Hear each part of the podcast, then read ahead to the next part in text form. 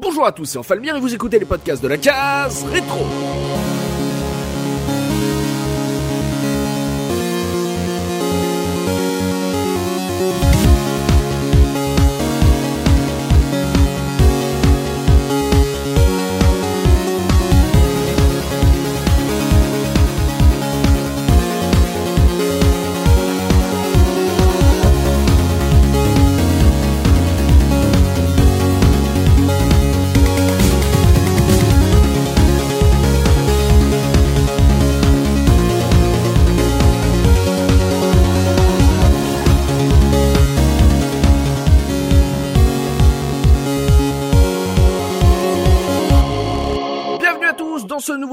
Case rétro, votre podcast 100% rétro gaming. Et aujourd'hui je suis accompagné de Subikun. Comment ça va Subi? Salut tout le monde, ça va nickel. Également avec Oxidia. Comment ça va Oxidia? Bonsoir, ça va très bien. Bonsoir à tous. Et notre tonton Dopamine. Comment ça Dopa? Salut à tous, ça va très très bien. Et aujourd'hui, on va parler d'Okami, jeu d'action-aventure édité par Capcom. On les a beaucoup fait cette saison. Je me suis rendu compte de ça. Euh, cette saison, on a fait pas mal de jeux Capcom. Je sais pas pourquoi. Voilà, ça, notre saison est, est un peu euh, dédiée à Capcom.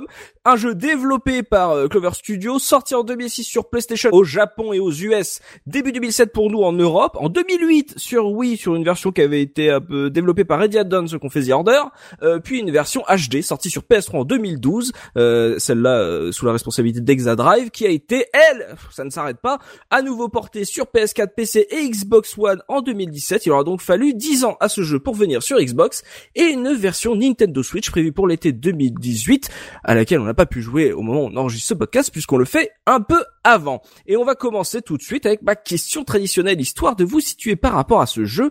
Quel a été votre tout premier contact avec cette Okami? Je commencer par Oxidia. Ah, c'est moi qui commence. Mais oui, Euh, je ne m'en souviens plus du tout. c'était il y a tellement longtemps le premier contact d'Oxidia, merci. Non, en vrai, je, je suis quasiment certaine de l'avoir fait à la sortie. Je pense Mhm. que je suis allée l'acheter et je sais pas si je l'attendais particulièrement, mais je suis sûre de d'avoir été l'acheter à la sortie, de l'avoir fait à la sortie et d'en avoir un souvenir incroyable. Mhm. Après, euh, les attentes, est-ce que je, je est-ce que j'avais quelque chose de particulier avec ce jeu à ce moment-là? Je crois pas. En tout cas, j'en ai pas le souvenir, mais euh, en tout, à partir du moment où je l'ai eu, oui, ça a été euh, ça a été un souvenir incroyable. D'accord, donc euh, on, on part on part quand même sur un, un trou de mémoire qui est, qui est pas si vieux, hein, c'est 10 ans. Hein.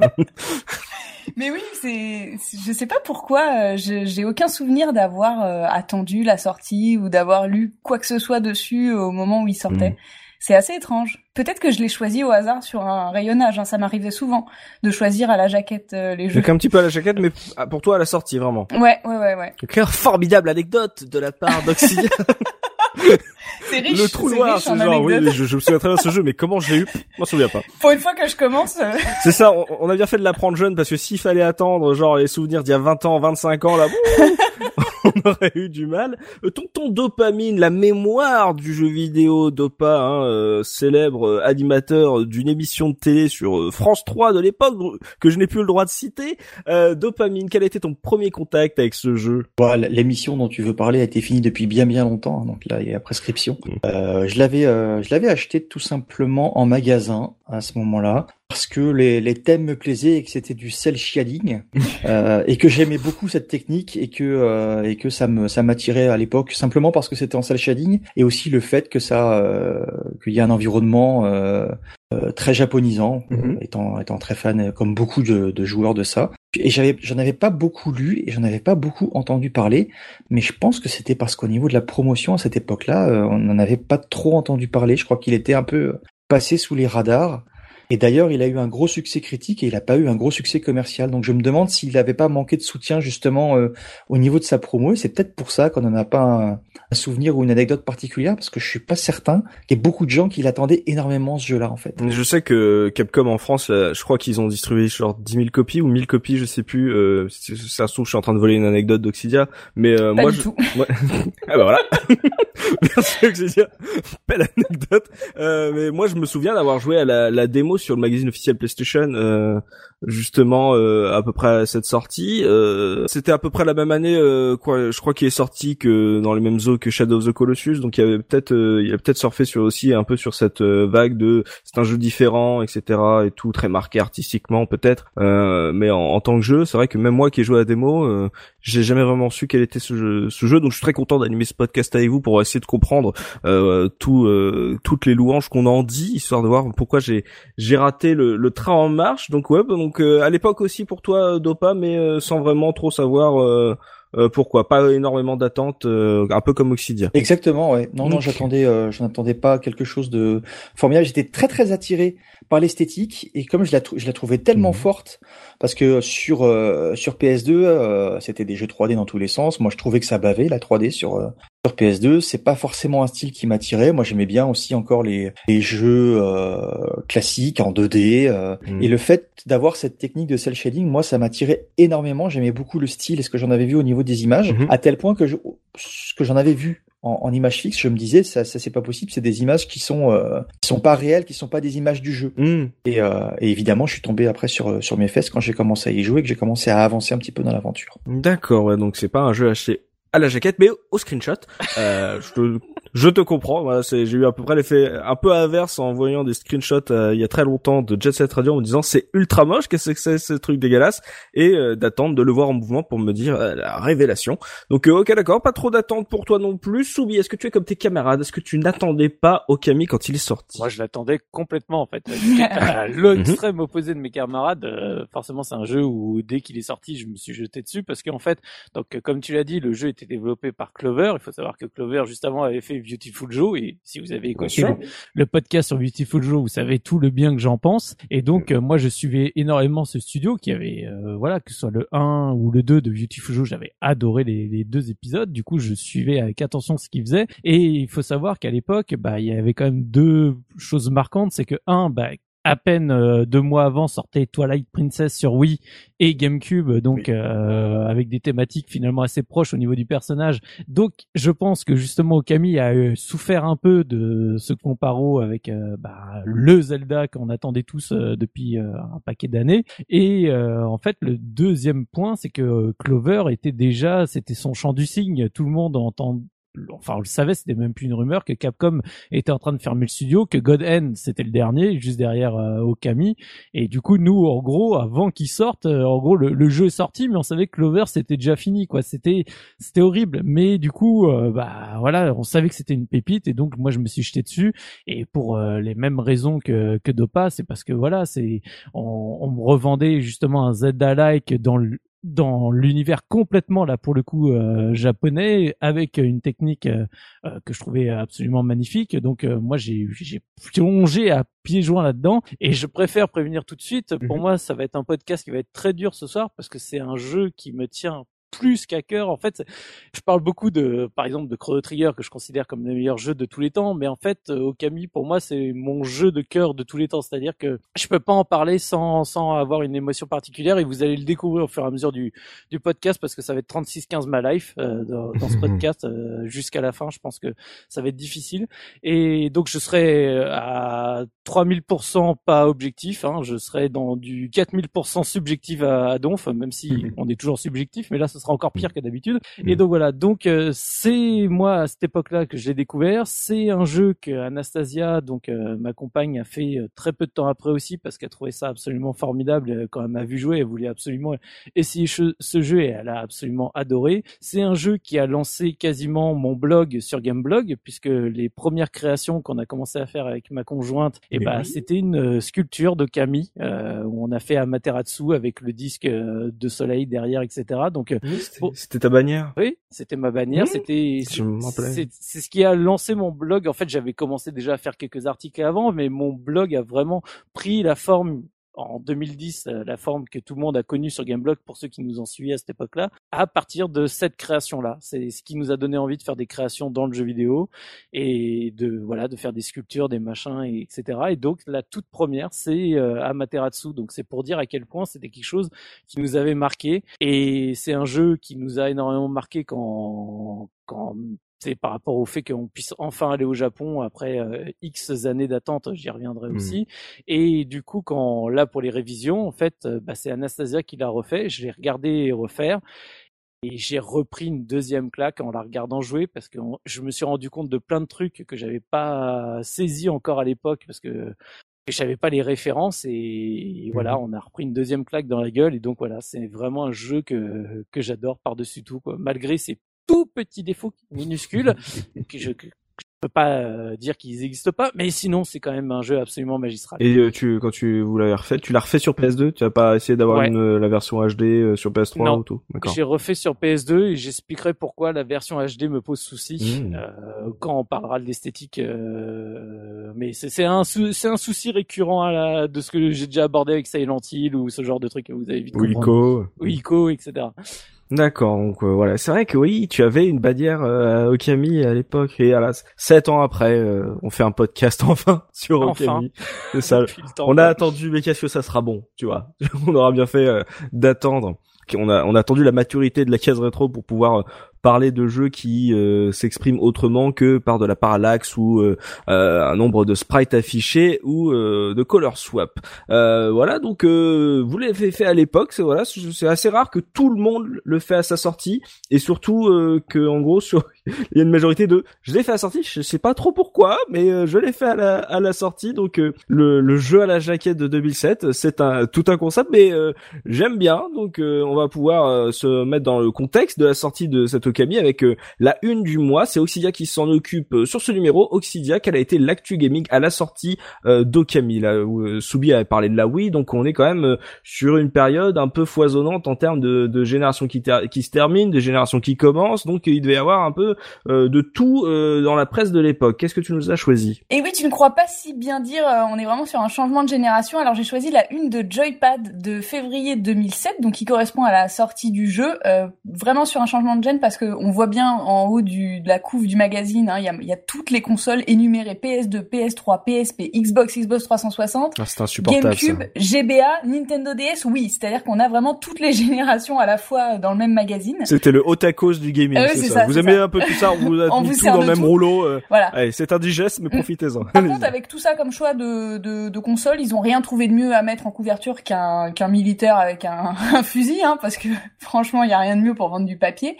Non, mais c'est vrai, je vais pas prendre la parole très longtemps sur la une du mois. euh, La, la quantité de choses qu'on a abordées dans le podcast, euh, ça, ça va prendre de la place pour rien. C'est juste dommage de constater encore une fois que voilà qu'un soldat avec une arme à la main en couverture de magazine, euh, ça fait euh, ça fait vendre plus de papier que qu'un chef-d'œuvre euh, qu'un chef-d'œuvre comme Okami qui euh, qui a le test hein, dans le même magazine. Si vous regardez bien tout en bas en petit à gauche, il y a marqué que dans les tests euh, il parle d'Okami.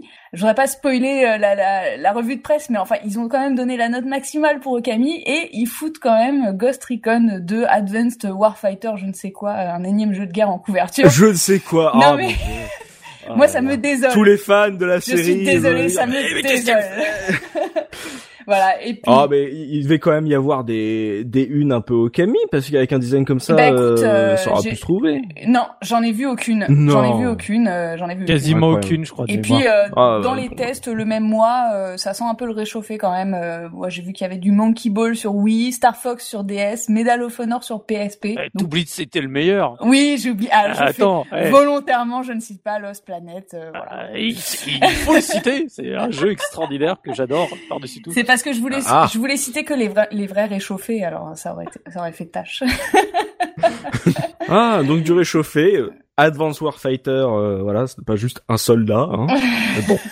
Ah ouais non ouais donc Okami euh, malgré son son son voilà son graphisme très marqué Mais oui, n'a eu, triste, ouais, parce ça, que- ça aurait pu être une belle couve. ouais. C'est la, c'est la couve photoréaliste euh, qui l'emporte, alors qu'aujourd'hui, euh, on est dix ans plus tard et ça n'a plus aucun intérêt une couve pareille, quoi. Alors que ça aurait été euh, un superbe artwork, ça aurait été complètement différent. Mais ça rejoint ce que je Bah. disais tout à l'heure, c'est que je crois qu'au niveau médiatique, il a pas eu la couverture qu'il aurait dû avoir euh, par rapport à sa à, à sa qualité. Euh, Je, je pense que c'est pour ça qu'il était passé un peu sous le, le radar Mm, et mm. on l'avait pas pleine page. où Il y a, il y a pas eu une seule une sur Okami, ça c'est Mm. certain. Et en fait, les gens se sont rendus compte du truc euh, un, un peu sur le tard, un peu plus tard. Je pense. Par le bouche à oreille, ouais. Je, je, je, je, je me crame pour la revue de presse, mais j'ai pas trouvé un seul argument market, pas une seule pub, rien. Quoi. Donc, euh, à pourtant, croire que genre même. Capcom n'y croyait pas trop euh, au point de, de le pousser, c'est ça paraît bizarre euh, parce que euh, on est euh, on a eu un peu cette discussion là, quand on avait fait le podcast Ico justement sur le fait que Ico Oui, c'est vrai. euh, même si aujourd'hui c'est un jeu culte, il est pas arrivé avec euh, la fanfare, il, s'était- il est arrivé Non, non. un peu euh,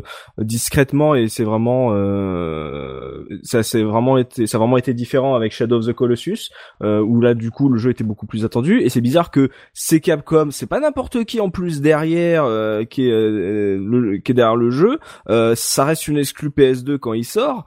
Euh, c'était normalement une grosse sortie. On est en fin de vie de de la PS2. C'est vraiment genre euh, tout le monde a une PS2 en France. Euh, jouer à Okami. Enfin c'est ça paraît bizarre surtout quand on parlera des, des notes. Mais euh, bon ok d'accord. Donc euh, euh, ça confirme ouais le, le sentiment de Dopa où c'était pas non plus trop la folie, la grosse attente. Ce qui est toujours intéressant qu'on voit aussi aujourd'hui le statut culte du jeu de se rappeler que voilà à l'époque de sa sortie on a mis Advance Warfighter en une chez Joypad.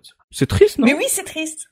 C'est ce que je dis. Oh, je, ça, ça me rend triste, d'accord. Donc ouais, euh, le, le gaming, voilà, il y avait, il y avait plein de trucs à faire, mais euh, Okami, n'a- voilà, n'a- n'a- ne s'est pas affiché euh, dans les rayons euh, de notre euh, maison de la presse. Tant pis, on va pouvoir jeter maintenant un œil au dos de la boîte du jeu avec le pitch histoire de voir comment Capcom avait vendu le jeu à l'époque avec Dopa. Alors, le, la, la boîte bleue, d'ailleurs, pour l'anecdote, parce qu'il me semble que toutes les boîtes PlayStation 2 n'étaient pas forcément euh, bleues. Euh, je sais plus quelle histoire il y avait là-dessus. Si, quasiment toutes. Il y a vraiment que les toutes premières qui étaient en noir. C'est les toutes premières qui Mais sont noires. après, ouais. euh, rapidement, qui elles était sont toutes noire. bleues. hein. Ah oui, moi, c'est marrant parce que moi j'ai cette image de boîte noire effectivement et j'ai. Au Japon, elles sont noires. j'ai- aussi. j'ai- Aux US aussi, elles sont noires. Ouais, c'est peut-être pour ça que j'avais cette, cette image euh, initiale. Bah voilà. C'est surtout qu'on a Bref. aussi pas mal de, de versions collector en fin de, de vie sur les, les gros jeux. Genre moi j'ai des steelbooks, des trucs comme ça, les boîtes Ouais. cartonnées de Timiko. euh, euh, c'est vrai que c'est euh, sur les, les jeux super importants, en tout cas pour moi, j'ai j'ai pas les boîtes noires parce que j'ai- il y a des versions qui sont un peu Ouais. Et particulières. la version euh, Greatest Hit euh, de Okami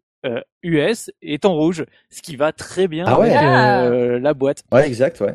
Bon, Hmm. alors quand on lit la jaquette, vous allez voir que euh, je suis pas certain que les gens qui les traduit ou qui se soient occupés de ça aient bien compris ce qu'était le jeu et euh, ou alors aient fait une traduction correcte. hein. On va commencer au Okami, un loup, un chasseur, un héros, un dieu. Okami, loup blanc et dieu, ton peuple a besoin de toi. Le démon Orochi s'est échappé. Les terres sont dévastées. Les monstres imposent leurs lois. Les arbres ne sont plus que l'ombre d'eux-mêmes. Cours vite, bats-toi avec hargne, Okami, sauve-nous. Voilà, ça c'est le pitch du jeu. Donc déjà, euh, je pense que... Eh, je, eh, je suis désolé, mais en, en entendant Dopa, j'entends le la chanson des Guignols. JPP revient. Je suis JPP revient. Parce que le Japon, il a besoin Ah, de toi. besoin de toi. Pardon. Oh, mais ça me, ah, mon Sauve-nous, Dieu, ça me, quelle image horrible. Ouais, Pardon, excuse-moi. Mais c'est un appel, c'est joli. On vient de détruire Mais un en jeu. en- Ah ouais. voilà. Rétabli. 7 ans pour ça. En plus, il y a des confusions entre euh, Okami et Amaterasu. Enfin, tu sens qu'ils ils y sont pas quoi. Je pense que Subi confirmera. Moi, ça, me- ça, pour moi, ça me vend pas le, le, le jeu. Après, une fois que tu l'as fini. pas dedans. C'est-à-dire une fois que tu connais le jeu, effectivement, tu dis tiens, il est bizarre ce ce, ce texte, mais euh, en tout cas moi qui n'ai jamais fait le jeu, j'aime bien le côté appel. Il y a un côté très clairement Zelda, je trouve, euh, qui a également un problème entre le nom de son héros et le nom de son son jeu. Oui. Donc euh, moi, j'ai moi moi le le- l'appel que tu as donné. Au-delà du fait que ça m'a fait penser à Jean-Pierre Papin, c'est un comble.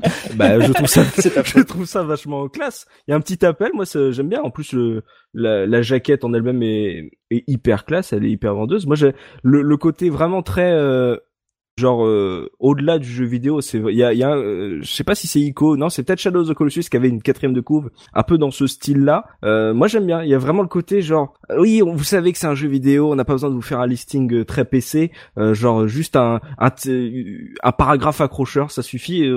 En tout cas, moi, je, je suis assez friand de ce- cette proposition. Tu vois, moi, ça, ce que tu m'as dit, ça me choque pas. Ouais, il, y a, il a une orientation en fait un peu artistique et ça le met peut-être en, en opposition justement, encore une fois avec la couverture dont parlait À un moment où on était plutôt euh, lourd, gras et pas du tout dans le côté euh, artistique du jeu vidéo qui a encore évolué depuis, même s'il y avait bien sûr des jeux qui étaient un peu plus intimistes et plus portés sur l'art et sur les émotions que ça pouvait euh, que ça pouvait entraîner. Lui, il était clairement sur le côté justement un peu un peu chiadé, un peu estampe, un peu un peu hard justement, et puis c'était peut-être pas dans le move mainstream de l'époque, et ça explique peut-être aussi pourquoi on passait peut-être à côté si on n'avait pas d'abord euh, une inclinaison particulière pour euh, pour le Japon, pour cette ambiance, pour ce style un peu particulier. Sur l'arrière de la de la couverture, tu vois déjà un cerisier en fleurs. Donc si ça c'est pas du mhm. symbole euh, de base japonais, on n'y est plus du tout. Tu vois. Donc si tu tiltes pas à ça, euh, tu fais pas partie de, de, de ceux qui risquent d'accrocher forcément à Okami. Alors il y a, y a deux trois trucs qui essaient de te vendre la, chose en dehors du pitch. Hein. Il y a une aventure épique, un style unique sur l'arrière, des pouvoirs magiques, etc.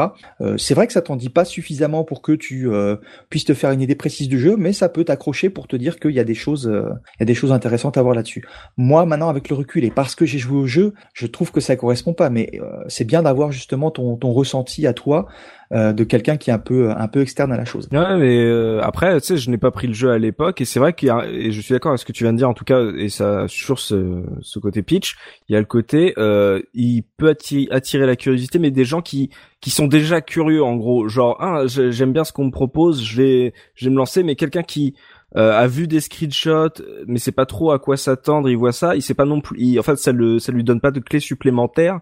Et euh, et du coup, je, moi, ça m'explique aussi un peu pourquoi je me suis pas lancé dedans. C'est vraiment le côté, j'ai testé la démo, j'avais compris à peu près euh, parce que la démo était assez courte et en même temps je savais pas trop euh, jusqu'où ça allait aller si le jeu était euh, très grand ou si c'était juste un petit délire euh, on va dire graphique etc et c'est vrai que si si je suis tombé sur la jaquette et que j'ai lu ça derrière j'ai certainement pas eu genre de de déclic en mode ah tiens ça il y a un argu un argument qui qui m'intéresse que j'ai pas testé. Ok d'accord je vais lâcher du coup ouais ça peut ça peut se comprendre. Surtout qu'on est à une époque comme on a vu avec le, la une du mois où on est aussi il y a la nouvelle génération qui arrive et donc on a beaucoup d'arguments genre la haute définition et tout. Euh, euh, vous n'avez jamais vu autant de particules, euh, réalisme et tout. Donc on, revient à des à des classiques, à des poncifs du genre à ce moment-là. Et c'est vrai que en étant, on va dire, très flou, très hors de ce ce propos, et bah du coup, c'est vrai que si tu sais pas trop à quoi t'attendre, ça peut être un peu déstabilisant. Faut, c'est vraiment, faut se se lancer dedans en fait. C'est pas, il te, il s'offre pas à toi, au Camille. Faut, faut rentrer dedans quoi. Moi, je vais te dire la phrase en fait que je, là, je reparcours la jaquette pendant qu'on discute, et euh, la phrase qui me l'aurait fait acheter et qui m'a peut-être fait acheter euh, et convaincu, même si je sais qu'avant j'avais vu les images et je voulais me le prendre, c'est euh, c'est un des arguments à l'arrière, c'est un style unique, une toile japonaise traditionnelle qui prend vie, une expérience visuelle et tactile totalement inédite. Donc le, côté toile japonaise qui prend vie, en voyant les images fixes, c'est exactement ça qui qui me qui me faisait acheter le jeu, et qui hmm. me qui m'avait intéressé au jeu. Ok, bon bah voilà, on, voilà, on, ça nous titille un peu notre intérêt, on va pouvoir euh, rentrer dans, dans le gros du thème, voilà, voir de quoi il retourne de cet Okami, ce qu'il a à nous proposer en termes d'univers, de d'esthétique ou euh, dans son gameplay, euh, voir ce qu'il propose, comment ça comment ça se joue. On va pouvoir se lancer dans le gros du débat et on se retrouve tout de suite après ça.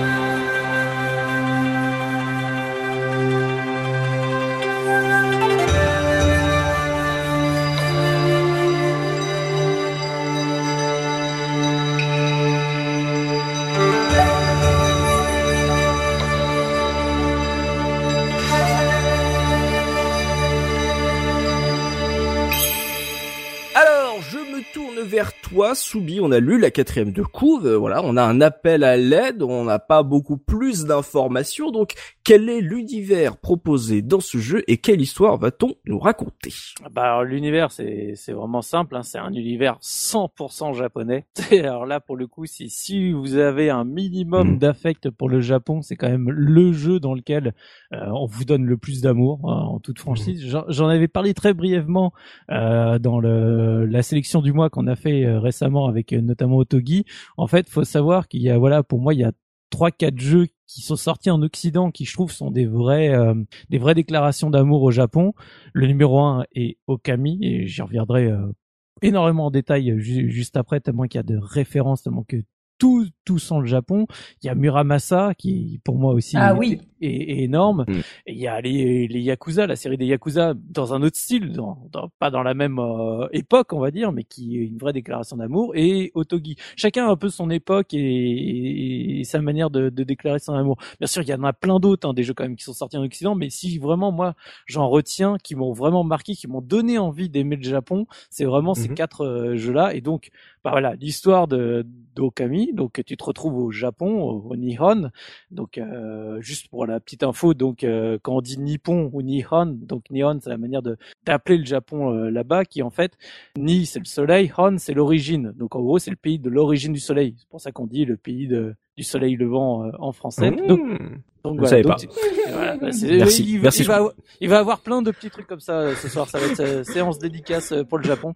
Donc, euh, donc voilà. Donc euh, d'ailleurs, Okami est un jeu de mots. En fait, j'en profite pour le dire tout de suite, puisque Okami, donc c'est le loup en japonais, en un seul kanji. Et en fait, bah, quand tu regardes la jaquette, tu vois qu'il y a deux kanji. Il n'y en a pas qu'un seul. C'est Ho et plus loin Kami, Kami qui est Dieu et Ho qui est grand. En fait, donc en fait, c'est c'est pour dire grande déesse. Et donc c'est un jeu de mots. C'est c'est un c'est un calembour de kanji si si vous voulez. C'est et donc Ouais, euh, c'est ça, un jeu de mots. Entre ça. le loup et le dieu, quoi. voilà entre le loup et le dieu qui sont bah, ce qui représente Amaterasu et que je trouve absolument génial. Et il y en a qui vont même plus loin en disant bah en fait Camille, alors même si c'est pas le kanji qui est utilisé, c'est également le papier, ce qui tombe très bien parce qu'il y a beaucoup de références au pinceau, papier, les estampes, etc. Donc allez, vas-y, on refait encore une autre. euh, donc le, le le le titre du jeu est absolument extraordinaire dans la manière dont il est choisi, c'est c'est fantastique. Donc nous sommes, comme euh, je l'ai dit, Amaterasu, déesse du soleil. En fait, ce qui se passe euh, dans Okami, c'est que c'est basé sur une des légendes euh, shinto japonaises que beaucoup de gens un peu passionnés de manga connaissent, basée sur Orochi, donc qui est un dragon à huit têtes qui fout le, le bordel, parce qu'ils aiment bien les, les animaux à plusieurs, euh, comme Kuyubi qui est le renard à, à neuf queues, etc. Euh, donc euh, nous avons Orochi qui, qui fout le bazar, qui chaque année euh, demande le sacrifice d'une jeune fille pour apaiser euh, sa soif euh, de, de manger des jeunes filles chaque an, hein, chaque année. Et Mhm. donc euh, en fait il a tendance à, on va dire, mettre euh, un peu de, de malheur un peu partout dans, dans le Japon. Et donc là, on te conte l'histoire, l'introduction. En fait, ça te raconte ce qui s'est passé 100 ans auparavant, donc avec l'apparition justement de, de, on va dire, de la première incarnation de, de la déesse Amaterasu, qui est venue aider euh, Izanagi, euh, donc un guerrier, pour euh, qu'il puisse euh, libérer sa douce et tendre Izanami qui allait justement être sacrifiée cette année-là. Donc, ils, en gros, ils partent tous les deux affronter euh, Orochi, arrivent à le vaincre et euh, du coup, ils se retrouvent euh, enfermés, scellés et une centaine d'années après, là où tu commences toi véritablement le, le jeu, quelqu'un décide d'enlever euh, l'épée qui scellait justement l'âme de d'Orochi une fois qu'il avait été vaincu.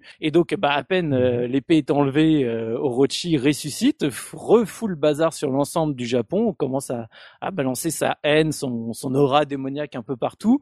Et donc bah reprend le cycle euh, justement des sacrifices. Et c'est à ce moment-là que donc euh, Amaterasu revient euh, sous sa forme de loup comme la première fois. Et donc ton but et justement d'endiguer une nouvelle fois euh, Orochi et, et voilà de d'avancer dans cet univers. Et du coup là tu tu rencontres le descendant de Izanagi donc euh, qui est Susano et voilà tu- tous les deux on part à l'aventure pour euh, pour affronter Orochi. Mais bien sûr dans le jeu rien ne se passe comme prévu. Et c'est ça que j'adore dans cet univers là c'est que en fait rapidement dans le jeu tu te retrouves à affronter donc euh, Orochi. Et en fait, bah, le jeu s'arrête pas du tout à cet endroit-là. En fait, derrière, t'as toute une nouvelle aventure qui se déclenche avec encore Mmh. plein d'autres événements qui vont te permettre de comprendre aussi au bout d'un moment ce qui s'est passé 100 ans auparavant, etc. Et donc, en gros, au moment où tu te disais, tu vois, tu as à peu près 10, 15 heures de jeu, tu te dis, ah ça y est, là on arrive à la fin du jeu, bon, euh, je suis content, mais c'était un peu court. Bah non, finalement, t'en as encore pour 25, 30 heures derrière. Et donc, c'est ça que j'adore euh, dans, dans cette euh, un peu surprise. Et comme je disais, bah voilà, l'univers, il est complètement dans le dans l'esprit japonais, il est complètement dans tout ce qui est les représentations Shinto et compagnie, puisque donc la légende d'Orochi est vraiment, en gros, quand pour ceux qui la connaissent un peu, est vraiment basée sur euh, bah, l'histoire de Camille, puisque bah, c'était un démon qui demandait euh, euh, justement bah, chaque année euh, le sacrifice d'une femme, ou en fait Susano, donc celui que tu croises vraiment dans le jeu, qui est ton acolyte, qui est, qui est, qui est un gros nulos. Hein, c'est à chaque fois que tu le vois, en fait, tu te rends compte que le mec c'est un gros mauvais, c'est toi qui fais tout le taf. Mhm. L'acolyte emmerdeur. Voilà. Et du coup, bah, dans la légende, c'est en gros, Susano a apporté huit, euh, on va dire, bacs de, euh, enfin, de récipients de saké pour, euh, en gros, euh, étourdir Orochi parce qu'il est un peu bourré, donc c'est plus facile de le vaincre comme ça. Et hop, c'est comme ça qu'il est vaincu. Et une épée est retrouvée dans les entrailles de d'Orochi. Donc c'est vraiment comme ça que qu'est décrite la légende. Et donc là, tu retrouves vraiment finalement le bah, toute l'histoire de, de Okami. Et ce qui est rigolo, c'est qu'ils peuvent justement ils remixent tout un tas d'autres légendes parce que donc Izanagi, Izanami Mhm. sont en fait les deux, on va dire, divinités Shinto qui ont créé le monde. Alors là, ils les ont juste remis comme juste, euh, en gros, un guerrier et sa conjointe 100 ans auparavant. Mais il faut savoir que bah, il, Amaterasu est né du corps d'Izanagi, du coup. Donc, euh, tu vois, c'est quand tu commences à découvrir tout cet univers euh, Shinto, les légendes, etc. Et ben en fait, dans Okami, tout est tu retrouves plein de clins d'œil, etc. Et c'est ça qui est fabuleux. Et du coup, c'est pour ça que je dis que c'est vraiment ce jeu, c'est une vraie histoire d'amour du Japon. Tu dans tout ce qui est représenté, comme on parlait des euh, des cerisiers, de, de toutes les les dieux euh, animistes, de tout ce qui est les les tori, les enfin tout fait vraiment penser au Japon. T'es quand quand tu découvres l'univers d'Okami, t'es plongé à 100% dans dans cet univers. Et moi, c'est c'est un univers qui me parle euh, à fond, donc, euh, donc J'ai j'adore une ça. question. J'ai Oui. une question par rapport à ça justement à l'univers. C'est euh, est-ce que parce que ça a l'air assez dense en gros dans, dans la générosité de l'écriture en fait dans le sens où c'est euh, où c'est tellement recherché qu'il n'y a pas besoin de surligner des choses etc mais que tu le quand tu l'apprends par par toi-même et que tu rejoues au jeu j'ai l'impression que tu comprends différemment les choses parce que tu Oui. sens que euh, il y a du du non dit qui a quand même été travaillé là-dessus et qui se retrouve peut-être dans les designs etc est-ce que ce jeu il faut déjà s'y connaître un peu euh, en culture japonaise euh, pour l'apprécier totalement ou quelqu'un qui euh, aimerait bien en apprendre plus mais euh, euh, que pas forcément euh, que peut-être la flemme d'ouvrir un, bouquin sur euh, l'histoire et les mythes japonais est-ce que c'est un, truc intéressant comme une porte d'entrée qui peut te donner envie justement d'en découvrir? Est-ce que comme euh, par exemple un, un conte en, en animation etc est-ce qu'on est sur ce, ce registre là ou est-ce qu'il est un- peut-être un peu obscur si t'es si t'es pas déjà curieux de cette culture? Moi, pour moi, c'est une super initiation dans le sens où tout est expliqué dans ton histoire. Tu vois, il n'y a pas de truc où tu vas pas comprendre ce qui se passe ou autre parce que c'est des références vraiment trop euh, trop subtiles. C'est au contraire, tu vois, tu si si t'as un minimum de curiosité par la culture japonaise, tu te dis bah tiens, je vais me lancer dans ce jeu et tu vas tu vas voir des choses au fur et à mesure. Et en fait, c'est comme je te dis, c'est plus tu te passionnes et plus tu découvres tous les clins d'œil qui sont dedans. Et tu vois, là, quand Anastasia a refait une partie, il y a plein de choses que j'avais pas percutées euh, à l'époque où je l'avais fait, parce que bah, à 10 ans de différence et donc 10 ans de culture japonaise un peu plus intégrée euh, en mon sein qui fait forcément me permettre de saisir toutes les subtilités. Mais je sais que j'ai encore loupé plein de choses. Et du coup, si je le refais encore une fois, je sais que je vais en redécouvrir encore plus. Et voilà. Mais ça n'empêche pas que voilà, si t'es complètement novice dans ce domaine-là, ça t'empêche pas d'apprécier. Après, il faut avoir une sensibilité pour tout ce qui est le japonais, pour Mhm. tout ce qui est justement le, une rythmique qui est bien particulière, une esthétique euh, qui est bien particulière. Mais voilà, t'as euh, aucun souci à t'y plonger dedans. Mais tu vois, c'est par exemple, dans- juste pour euh, pour expliquer des fois les les, les petits détails euh, tout bêtes qui quand moi on a recommencé la partie, j'ai trouvé ça génial. C'est que euh, tu tu sais très bien que par exemple donc t'as des divinités qui t'aident, donc euh, à chaque fois tu les découvres, elles te filent un pouvoir, mais on y reviendra plus dans dans le gameplay. L'une des premières que tu découvres, euh, celle qui va, je crois que c'est le deuxième pouvoir que tu récupères, c'est celle de couper. En gros, tu quand tu traces, tu tu fais une en gros ça fait comme si tu mettais un coup de sabre. Et en fait, euh, du coup, la divinité Elle s'appelle Tachigami. En fait, il faut savoir que Tachi, en fait, c'est ça vient d'un verbe donc qui est coupé en deux. Et en gros, bah, les tachi, c'était les l'ancêtre des katanas. C'était vraiment ce qui arrivait avant. Hmm. Donc, quand vous allez au Japon et que vous, vous allez dans, un musée, en fait, il y a la, la, partie où il y a les katanas, et il y a la partie où il y a des tachi qui sont des sabres un peu plus longs et un peu plus courbés. Et donc, tu sais, c'est c'est tout con, mais quand là on a refait la partie et que je vois le nom s'afficher de, la divinité, je fais c'est tellement évident. Et, en fait, elles sont toutes comme ça. Quasiment toutes ont une signification. Celui qui fait une bombe, en fait, euh, c'est le, le, le son diminutif c'est moé c'est explosé quoi. Tu fais mais, c'est évidemment. Donc euh, donc là c'est plein de petits détails qui comme ça au-delà des détails il y a, d'autres choses aussi. tu sais que quand tu commences le jeu c'est ça commence comme une histoire qu'on te raconte. Il y a beaucoup de jeux qui débutent comme ça. Il y a des Zelda aussi qui débutent comme ça. Là tu as une histoire qui se dévoile euh, sous forme de euh, de dessin sous tes yeux. Donc il y a quand même un, minimum pour ceux qui sont pas aussi pointus euh, que que Soubi et qui découvriront des choses comme ça au fur et à mesure effectivement où tu vas te nourrir du jeu et le jeu va te nourrir, tu as quand même une, une narration derrière qui te raconte l'histoire. Donc tu arrives à comprendre un minimum ce qui se passe entre les divinités, que tu es dans une mythologie euh, bien particulière, on t'explique la façon dont le dragon a été emprisonné, comment il s'est libéré, etc. Donc tout ce que vient de dire Subi dans l'introduction, tu vas le retrouver dans le jeu. Donc si tu es totalement étranger à ça, on va quand même te raconter un minimum l'histoire et la mythologie qui va te permettre de comprendre ce qui se passe dans le jeu et ce qu'on va attendre de toi. Maintenant, effectivement, derrière, euh, tout ce que tout ce que raconte Subi, là, tu si tu es pas à, fond fan euh, tu vas tu vas passer au-dessus.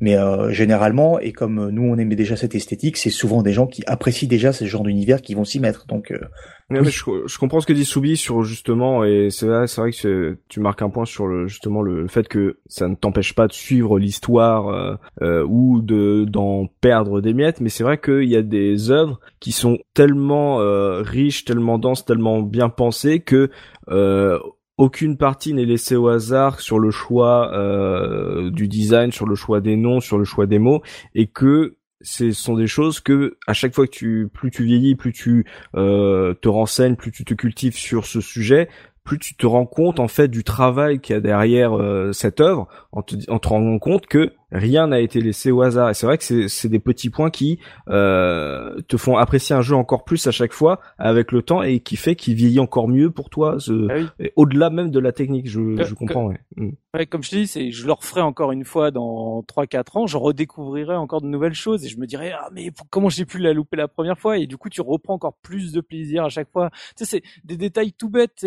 donc Amaterasu a trois armes avec lesquelles elle se bat, donc qui est un celle qui est la plus connue, c'est l'espèce de, de bouclier miroir qu'elle a sur le dessus du dos, qui a des flammes qui tournent autour. Mhm.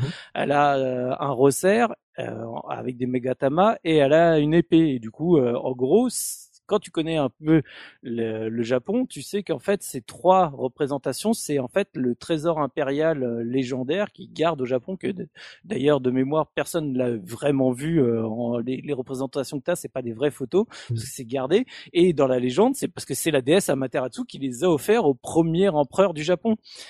Et donc, je trouve ça génial que ce soit les armes que tu utilises, puisque au final, ce n'est qu'une suite logique par rapport à la légende en elle-même. Et mmh. t'as plein de légendes comme ça que tu retrouves. T'as la légende de Kaguya Hime un moment, qui est euh, la princesse de la lune, qui, est complètement farfelue du coup dans, le jeu, qui, est génial. Enfin, tu vois, petit à petit, tu découvres tous ces contes et légendes japonais, les yokai, tous les yokai que tu croises dans, le jeu. Euh, donc les yokai, c'est les, les ennemis que tu affrontes, c'est les démons, euh, démons fantômes japonais.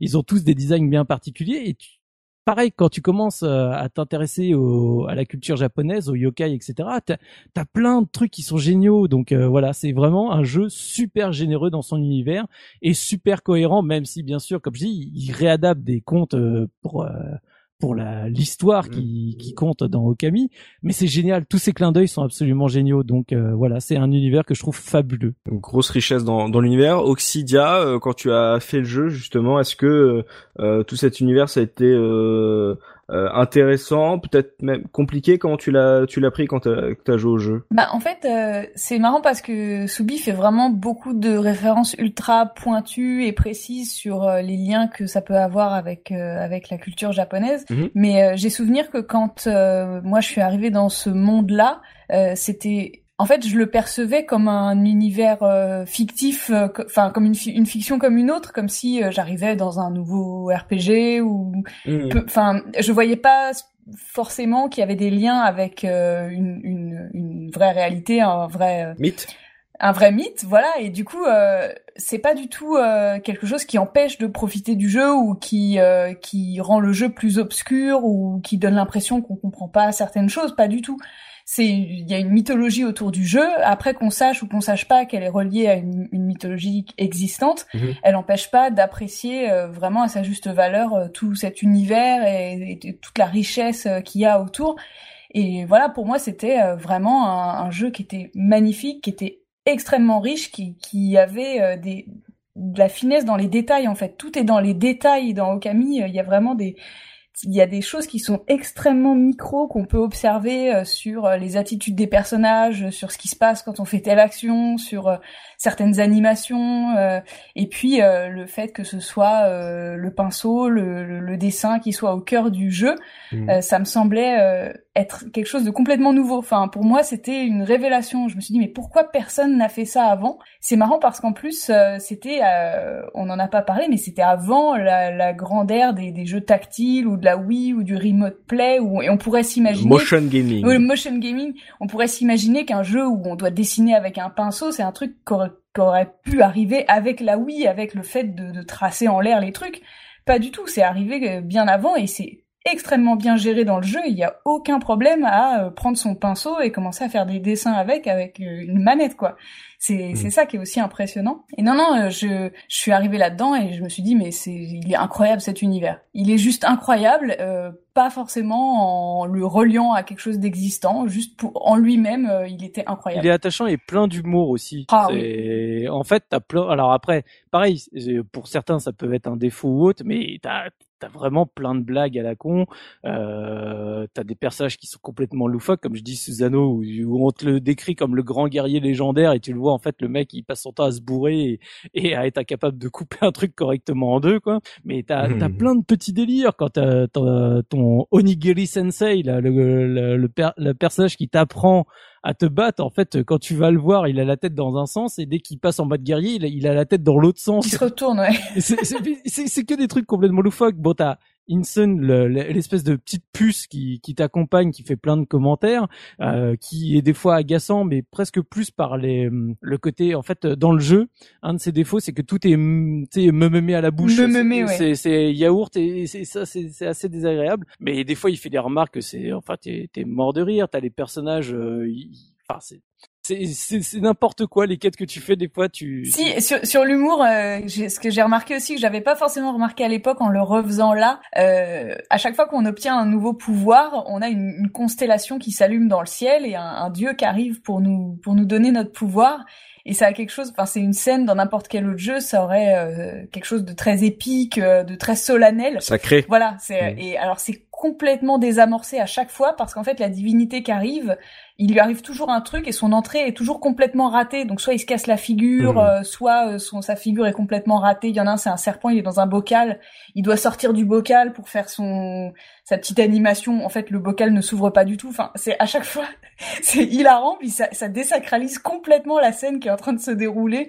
C'est vraiment très très drôle là-dessus, quoi. Vous parliez de personnages, il n'y a pas d'humains euh, dans ce, cette aventure, c'est que il y a des ah, humains. Si, si, si. D'accord. Oh là là. Parce que on, on, parce qu'on on, on joue donc une déesse dans le corps d'un loup mais euh, on va rencontrer des humains. Euh, les, les, humains te perçoivent comme un loup blanc simple. Ils ne perçoivent pas ton côté déesse. Euh, du coup, euh, quand... et d'ailleurs, c'est la, représentation que t'as quand t'as plus de pouvoir. Il y, a, des moments tu peux ne plus avoir de pouvoir parce que tu oui. as tout consommé, tu deviens juste un simple loup blanc. Mais non, non, t'as as des villages. En fait, tu l'univers du jeu, c'est tu vas faire un vrai périple dans tout le Japon. C'est mhm. en gros, tu commences à, en gros, sur l'équivalent d'Onshu, tu, tu circules, tu vas jusqu'à un moment à la capitale, euh, en gros euh, Kyoto, quoi, en gros. Et mhm. puis après, tu vas avoir toute une partie à Hokkaido, donc euh, qui est la partie nord, l'île au nord au Japon. Donc là, c'est hiver, hein, il gèle de partout. Et souvent, d'ailleurs, dans la culture japonaise, Hokkaido est toujours représenté par l'endroit où il y a plein de yokai. Tu vois, c'est c'est de là d'où vient un peu tous les démons. Donc voilà, c'est tu tu tu parcours vraiment l'intégralité du Japon et t'as des villages et t'as plein de personnages avec qui t'interagis et t'as, mais t'as des séquences complètement rigolotes où tu as des moments où tu dois euh, réduire en taille pour essayer de guérir le l'empereur je crois de mémoire ou un truc enfin, c'est, c'est, c'est les quêtes sont vraiment fandards. T'as les, les trucs où t'arrives pour aider le gars qui est en train de pêcher euh, parce qu'il a une canne à pêche mais il a même pas de fil au bout de sa canne à pêche t'es là, tu fais, mais tu pêches quoi, mon gars? Qu'est-ce que t'es en train de faire? Et en gros, tu comprends qu'il il essaye désespérément de récupérer, euh, je crois que c'est une clé qu'il a perdue, et il y a même une, euh, je crois, un des, des cas de pêche où c'est le chien qui s'est fait bouffer, et t'essayes de récupérer le chien au fond du, du, euh, du poisson, quoi. Ah oui, d'accord. Non, non, il y a vraiment plein de scènes complètement loufoques dans le jeu. Et, et je pense que c'est fait pour casser l'histoire qui reste quand même quelque chose d'assez dur, tu sais, euh, mine de rien.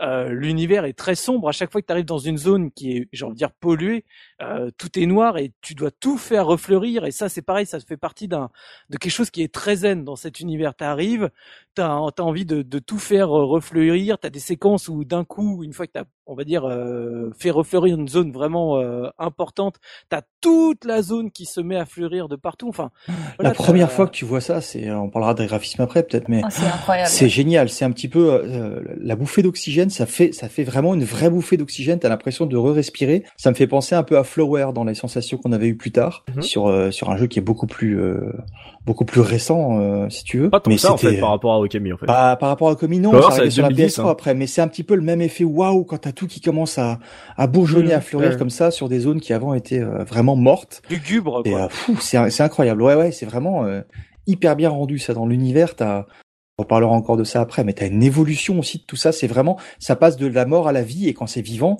vraiment tu sens que, euh, que, que ça reprend vie quoi. La, la scène dans les arbres, c'est comme le sang dans, le, dans les t'as veines. plein d'interactions partout. T'as mm. des interactions donc avec tout ce qui est le végétal parce que tu le fais refleurir et du coup même quand toi tu marches, t'as c'est très princesse Mononoke avec le mm. le, le le grand cerf du coup qui à chaque fois fait un pas. En fait, t'as des fleurs qui, se créent au moment où il où il marche. Mm-hmm. Bah, c'est pareil au Camille. Dès que tu commences à courir, t'as toute une euh, partie derrière qui fleurit euh, là où t'as fait tous tes pas et t'as plein d'interactions avec les animaux, la faune et la flore, euh, tu, tu peux nourrir tout le monde, machin. Enfin, t'as as vraiment cet univers est vivant, t'interagis avec tout le monde, t'as plein de personnages rigolos, t'as plein d'animaux qui, qui, qui, sont vivants, enfin t'as plein de petites quêtes à côté, enfin voilà, c'est vraiment un univers qui est super riche, super enchanteur et qui est, j'ai envie de dire, cohérent parce que tu sais, t'es t'es pas là avec, euh, ah, j'ai envie de dire, comme t'es dans un style Zelda avec euh, bon bah j'ai mon temple du feu, mon temple de la forêt, mon temple du machin et autres. En fait, tu ne fais que des temples mais qui sont euh, finalement une suite logique de là où t'es, dans la région dans laquelle t'es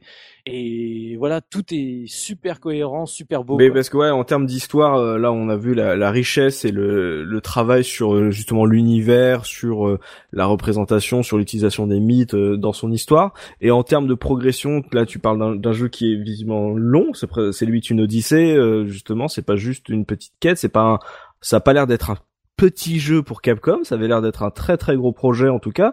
Euh, en termes d'histoire euh, sur le long terme, on peut se rapprocher euh, de quel autre style de jeu? Parce qu'on compare beaucoup à, du Zelda, mais même en termes d'histoire, c'est c'est proche ou on est plus sur un, on va dire un action RPG sans XP. Ah, moi je trouve que ça se rapproche beaucoup d'un Zelda quand même même sur la durée de l'aventure. Hein. Mais l'histoire pas sur l'histoire. Et elle est quand même vachement plus prononcée du coup. Alors oui, oui, pour, ceux qui aiment pas lire, euh, il y a beaucoup plus de texte dans dans un Okami que dans n'importe quel Zelda parce que vraiment l'histoire est très développée. Comme je dis, en plus au moment où tu tu affrontes mhm. Orochi pour la première fois, tu dis oh bah ça y est c'est fini. Mais en fait non, t'as toute l'histoire continue avec d'autres démons euh, qui qui euh, qui se créent euh, du corps d'Orochimaru et que du coup tu euh, d'Orochi mhm. pardon, t'as des défauts de Naruto. Euh, et qui du coup, euh, pareil, tu continues l'histoire. Je dis, en fait, quand tu regardes la taille de la carte que t'as fait juste après ce premier affrontement, tu te rends compte que t'as quasiment rien vu, et donc euh, tu continues à découvrir des nouveaux personnages. Alors, le personnage qui m'a toujours fait rigoler, c'est juste derrière, c'est quand t'as Gros Néné qui apparaît.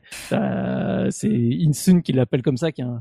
donc c'est une femme ninja, et t'es là, tu fais mais. Ah d'accord, c'était pas un nom euh, japonais euh, non, non. déviant pour ma tête. D'accord, c'était un surnom traduit en français. Ok, d'accord. Voilà, c'est un surnom traduit en français il l'appelle gros néné à chaque fois qu'il la voit. Je, me suis contenu en mode non, j'ai mal dû entendre. Non, non, non, non, Ok, d'accord. Euh, et, et, donc, euh, tu vois, t'arrives euh, à la capitale. À la capitale, tu découvres qu'il y a donc un autre truc qui fout le bordel. Donc, tu vas au milieu de, de la mer pour résoudre le problème et le dragon des mers. Et puis après, tu repars à Hokkaido. Et là, tu découvres qu'en fait, as un, comme je dis, tu, tu vas très loin. T'as as des, t'as des voyages dans le temps. Tu reviens 100 ans en arrière. Enfin, c'est vraiment, c'est ah vraiment, c'est vraiment beaucoup plus riche que ce qu'on pourrait croire de prime abord. C'est l'histoire va vraiment très loin et elle est vraiment entraînante. Enfin, moi j'adore, mais ça entraîne Il y a qu'il du blabla. il y a du blabla et c'est du blabla me me me voilà et le Mm. me me en plus c'est pas un, un yaourt à la à Ico Shadow of Colossus où Non, tu il est sens pas agréable. voilà tu sens que à la à la vocale dans Shadow of Colossus c'est une vraie une vraie langue tu vois il y a une grammaire il y a un... Mm. là c'est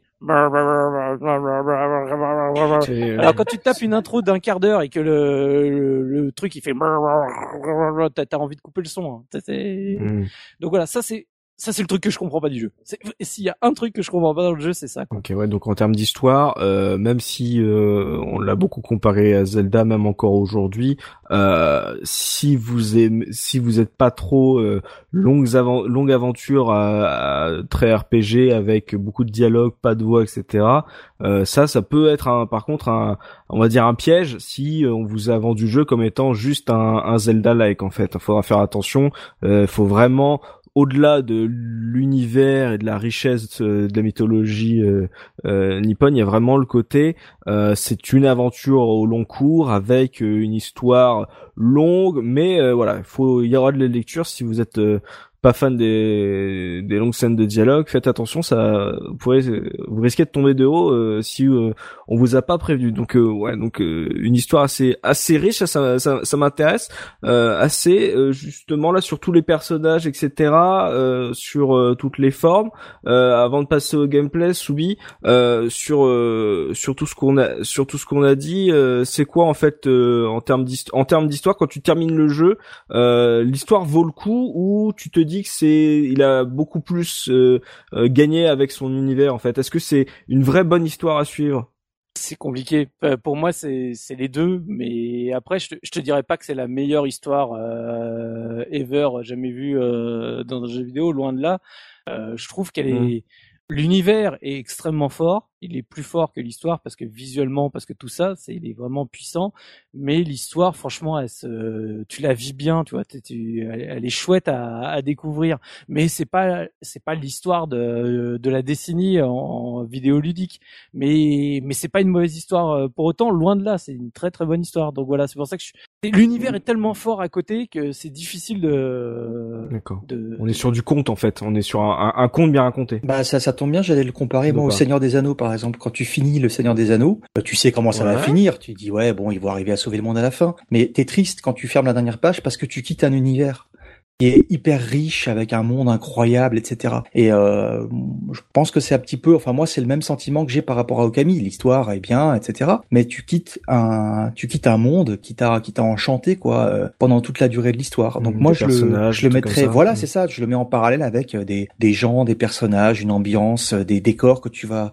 que tu vas quitter. T'arrives à la fin de l'histoire et t'es triste parce que t'arrives à la fin d'un, d'un, truc monumental oui, qui était très riche, mais euh, mais Mhm. voilà c'est fini. Tu l'apprécies pas parce que la fin était incroyable et qu'il y avait un, un renversement euh, à, à la fin de l'histoire et que le truc est ouf dans les principes de de, tu de raconter bien comment quoi. ça termine quoi Voilà, tu sais comment ça va finir, tu sais qu'à la fin, bon bah tu tu vas arriver à, à tes fins, mais voilà, tu sais un petit peu comme quand tu quittes euh, des amis ou un monde que t'as adoré ou un endroit qui te plaît, bah il faut à un moment donné, il faut que ça s'arrête quoi. Et c'est un peu la même chose avec Okami. Ok, d'accord, je je comprends là du coup, vous me, vous me le vendez bien sur euh, l'univers, moi qui était comprenais pas trop de quoi il en retournait sur Okami, je je vois bien beaucoup mieux maintenant. Euh, on a bien parlé de l'univers, on va vraiment essayer de voir comment ça se joue euh, Okami parce qu'on on parlait de Zelda, on a parlé de pinceau, on a parlé euh, de voyage dans le temps, on a parlé d'une carte, etc. Donc euh, euh, il y a beaucoup de choses à en dire. C'est Dopa qui s'en charge euh, sur le gameplay. Dopa, voilà, euh, le style de base. Quel est le style de base d'Okami euh, avant de justement de parler des, des différentes features qui le composent. Alors tu, on parlait déjà de Zelda tout à l'heure pour ce qui concerne l'histoire. En fait, il ressemble bien. Est-ce que plus- c'est comme Zelda Spirit Tracks? Voilà, c'est ça. euh, apparemment, c'est ça. Euh, euh, pas, s'il te plaît. Là, le- là, sinon je, je quitte euh, immédiatement le podcast. bruit de porte qui se ferme violemment. Moi, je m'en Non, là, sur, le, sur le principe euh, générique du fonctionnement du gameplay d'un Zelda, on, on- on le moi je le rapprocherais plus d'un d'un Zelda sur ce plan-là que sur le plan de l'histoire. Euh, je vais m'expliquer. Alors tu, tu diriges évidemment euh, le, ce loup, donc la déesse Amaterasu qui est dans qui est dans le qui incarné par le loup, euh, tu as un déplacement qui ressemble beaucoup à, à des jeux en 3D qui euh, sortaient à l'époque, sauf que tu as un, ce plaquage de textures en cel shading dessus, qui ne dérange absolument pas, euh, mais par contre, qui te permet d'avoir une expérience beaucoup plus fluide et beaucoup moins de problèmes de détourage que tu pouvais avoir avec, la 3D, avec des textures qui bavaient, qui étaient dégueulasses. Et tout ça, ça s'intègre parfaitement, même s'il y a des petits soucis de, de, caméra et qu'elle est pas toujours là où tu veux et tourner dans la direction que tu veux et que ça peut parfois être un petit peu gênant mais tu vas euh, te déplacer comme dans n'importe quel autre jeu en 3D, dans, dans un univers où, tu as vraiment l'impression d'être sur un tableau, quoi, sur une estampe, tout le temps. Donc mmh. là, le manche de gauche te sert à te déplacer, celui de droite, comme d'habitude, c'est euh, pour essayer de, de, de, réorienter avec la, avec la caméra, mmh. mais surtout, euh, tu vas avoir une, une évolution RPG qui est classique pour certains aspects, par exemple, tu vas engranger euh, euh, de la monnaie qui va te permettre d'améliorer tes caractéristiques, comme la santé par exemple, ou la quantité d'encre que tu vas utiliser pour les techniques du pinceau céleste. On va y revenir. D'accord. Tu as une mhm. progression au pas à pas. Donc tu vas d'abord arriver dans une zone où tu vas découvrir les gens, les principes de jeu, etc. Et puis cette zone-là, tu vas pouvoir la revisiter ou la voir sur un, sous un angle totalement différent quand tu vas avoir une nouvelle possibilité. Euh, et en ça, ça ressemble beaucoup à un Zelda. Dans certains Zelda, tu as des zones, tu sais qu'il y a des endroits où tu peux pas faire de trucs, mais que plus tard, tu vas arriver avec tel élément à exploiter la zone, à aller un petit peu plus loin, à soulever le rocher, etc. Tu le bon objet. Voilà. D'accord. Là, c'est des pouvoirs de pinceau. Voilà. Sur ce principe-là, c'est exactement hmm. euh, comme un Zelda dans la progression. C'est-à-dire qu'il y a une intelligence dans le level design qui va faire en sorte d'exploiter un maximum des choses qui sont dans un environnement qui au départ te paraît plutôt fini. Mhm. Tu vois, donc tu vas tu vas créer ensuite d'autres choses. T'as l'impression d'avoir passé la zone, d'avoir euh, compris ce qu'il fallait faire, et en fait en revenant euh, avec plus d'expérience et plus de compétences, d'un seul coup tu vas te dire, eh mais si j'essayais ça, etc. Ouais, mais il y a, y a, vraiment le côté. Il y a pas que ça, ça va encore au-delà en fait. Ce qui se passe, c'est que tu vas avoir des techniques de pinceau, tu as un pinceau céleste, et en fait avec euh, le, le joystick droit, tu vas à un moment donné entrer dans un mode de dessin et tu vas tracer une forme et tu ne vas pas avoir évidemment toutes les formes et tous les. Euh... Alors je sais plus, c'est pas des kanji, hein, mais c'est des formes particulières pour entraîner euh, une action.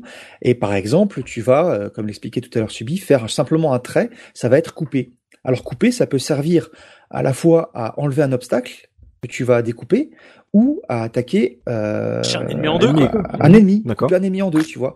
Donc tu as à la fois une utilisation de ton objet pour la progression et euh, pour résoudre un problème qui va se présenter à toi, et une autre utilisation pour un ennemi. Tu vas avoir par exemple la possibilité de poser des bombes aussi, qui vont exploser quand les ennemis sont regroupés. D'accord. Tout ça utilisé intelligemment. Alors tu vas figer le jeu au moment où tu vas euh, tracer ton, euh, ton dessin, mhm. le jeu se fige, tu fais ton dessin et ensuite, si tu as fait ton dessin correctement, parce que tu peux le foirer aussi, hein, et ben l'action concernée va se déclencher euh, sur les sur les adversaires. Alors j'ai déjà des questions là-dessus, justement parce que c'est un, une feature ce que voilà évidemment tout le monde euh, qui a entendu parler de Camille comprend le côté du pinceau céleste, mais moi j'ai plusieurs questions justement là-dessus, vraiment de, de joueurs.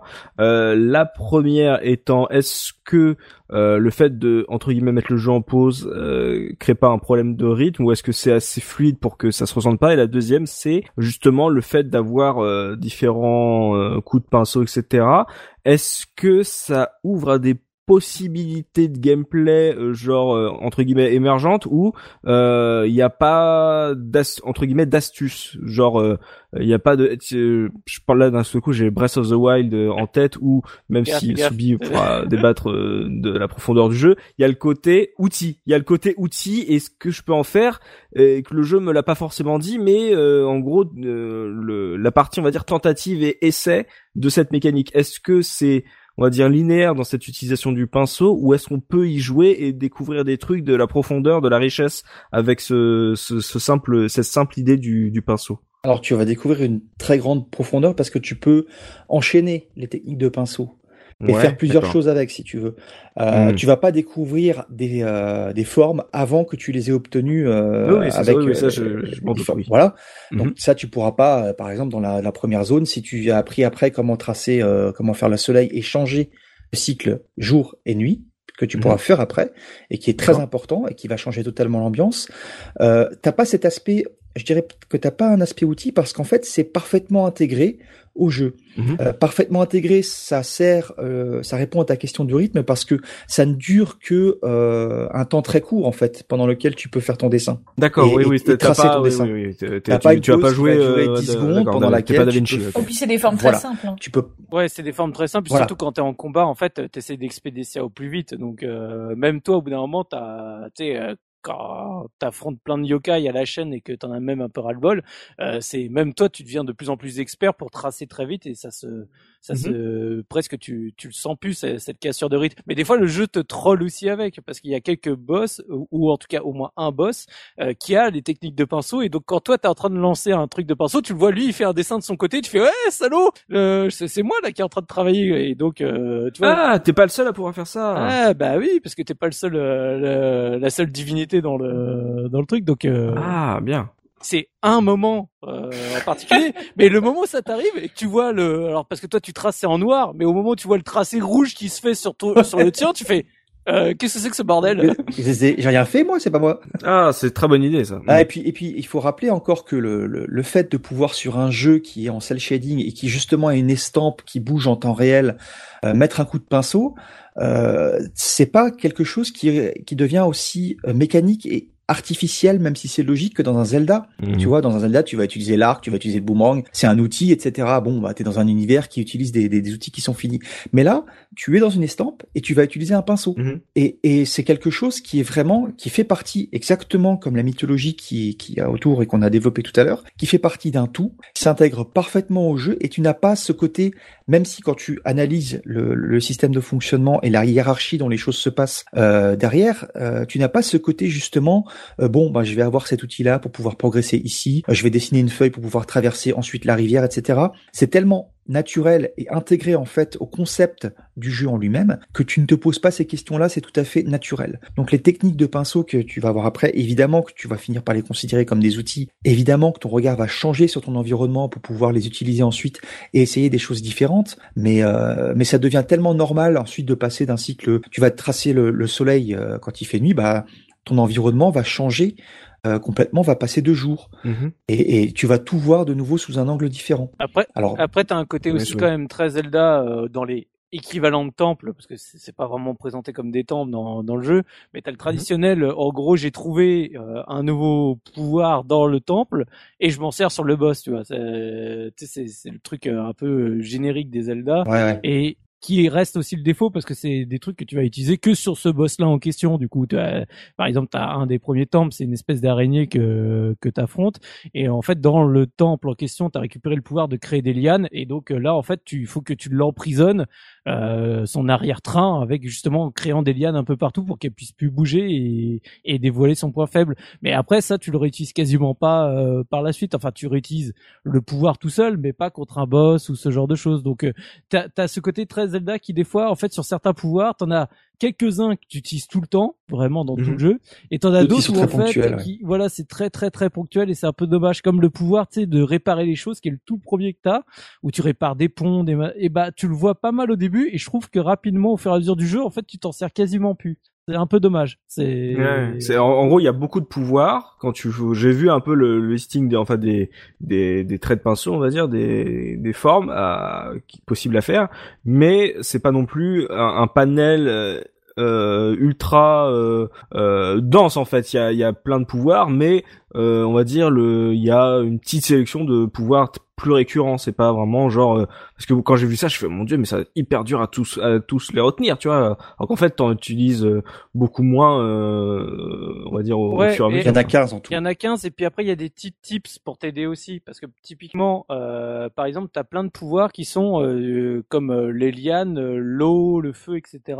C'est euh, par exemple tu vas relier un élément à un autre élément et donc en fait au moment où tu passes par exemple donc le un des pouvoirs de feu, c'est dès que tu as une flamme quelque part dans le décor, tu prends ton pinceau tu l'envoies vers par exemple l'ennemi que tu veux cramer et en fait euh, du coup ça va faire un lien de feu. Mais sauf que tu le vois physiquement parce qu'en fait quand tu passes dans le mode donc euh, pour euh, pour mettre le pinceau au moment où tu passes au-dessus du feu tu as Mhm. des petites euh, une petite représentation rouge pour te dire là tu peux faire une interaction Et donc en fait tu vois des les- quand même quand tu as beaucoup de pouvoir il suffit que tu vois l'interaction verte l'interaction bleue l'interaction euh, rouge ou ce genre de choses tu sais à quel pouvoir tu peux utiliser ce qui Mhm. quand même est euh, te facilite un peu la tâche, toi.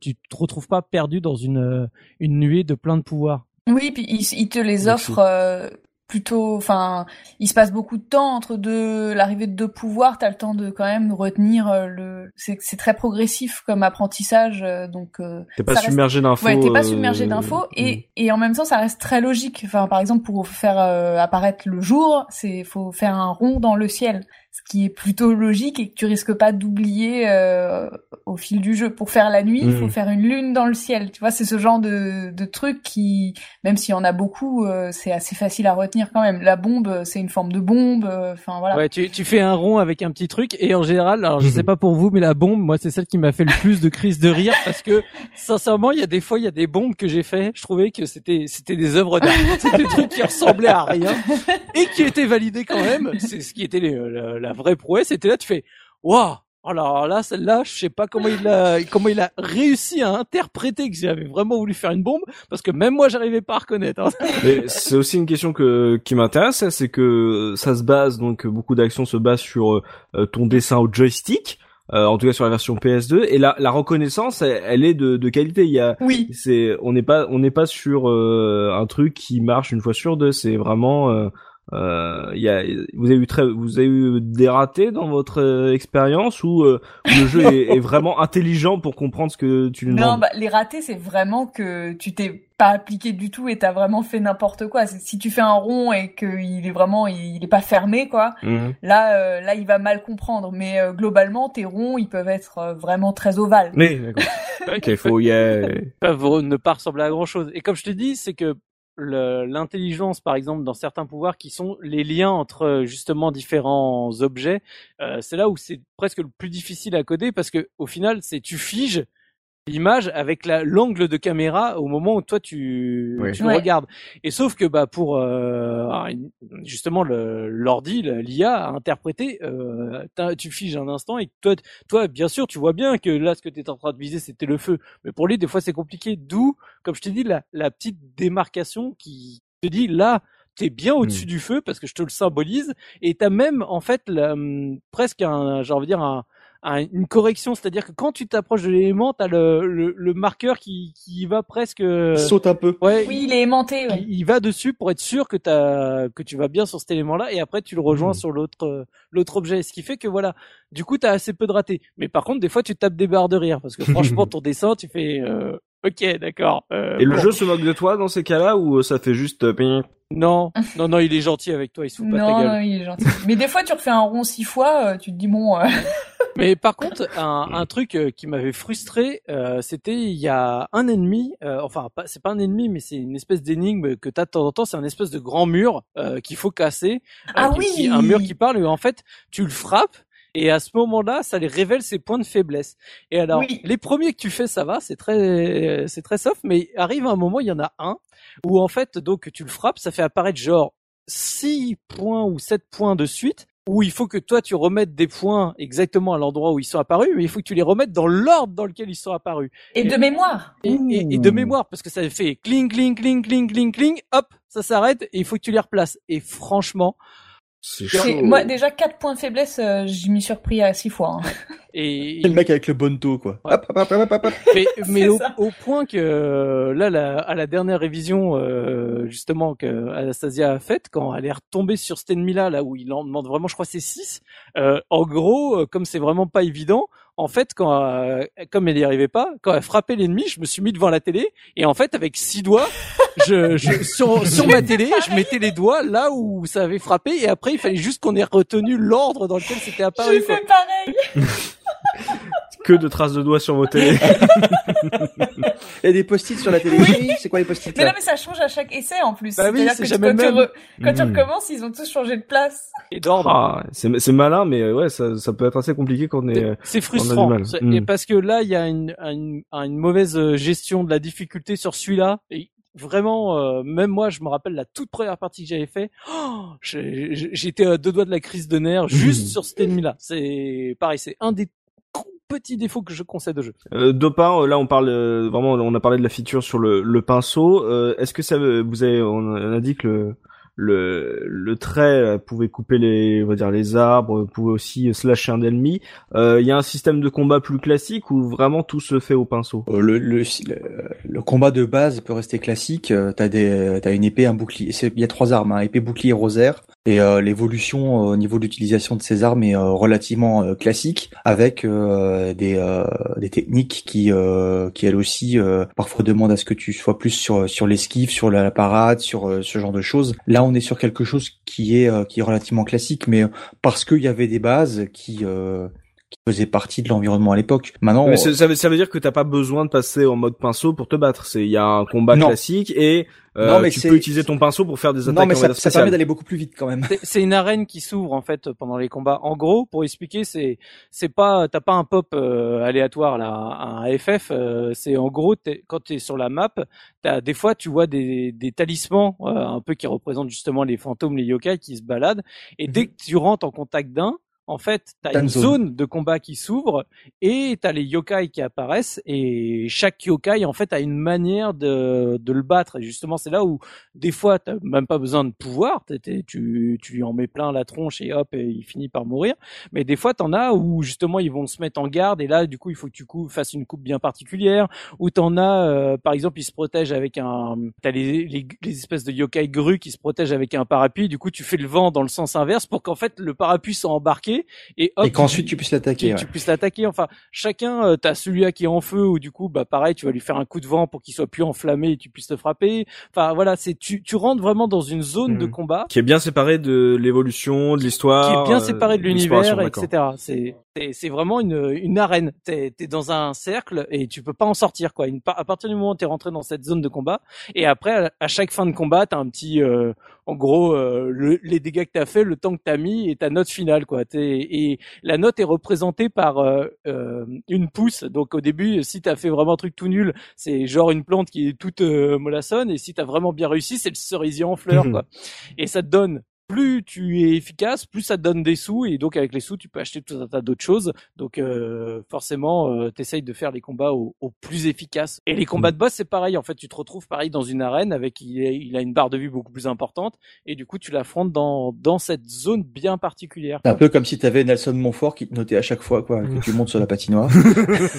donc ouais, mais donc ce que je comprends c'est que t'as des zones à explorer, euh, t'as des personnages avec qui tu peux interagir, euh, t'as des ennemis euh, sur l'environnement euh, apparemment pour avancer. Euh, t'as un environnement à refleurir et là-dedans en fait tu tu vas pas rencontrer d'ennemis qui vont t'attaquer. Il faut vraiment aller sur ces euh, sur sur les zones bien particulières pour pour euh, bah, avoir avoir ton combat. Les yokai circulent, tu sais, enfin la, représentation ils circulent et si tu passes à côté d'eux, ils vont avoir tendance à se jeter sur toi. Hein. Ils, te regardent pas juste en mode euh, oh, qu'est-ce que c'est que ce. D'accord. mais mais là tu peux te battre avec eux dans l'environnement. Bah, D'accord. dans l'arène, c'est. ah oui, ça te met dans une arène. En fait, ça te met dans une petite arène. Ouais. C'est comme si tu passais, euh, en gros, de, de l'univers donc du jeu à euh, dans dans une espèce d'enfer. Euh, tu sais, tu, tu passes une hmm. barrière euh, euh, spirituelle en gros pour les affronter. Hmm. C'est ça, il sort, c'est un action RPG mais qui reprend le système du la zone de combat d'un RPG classique. Exactement. En fait. Ah, bah, c'est original. Euh, on vous avez parlé d'argent, ça veut dire quoi? Il y a des villages, euh, tu peux euh, euh, développer ton truc. Des marchands.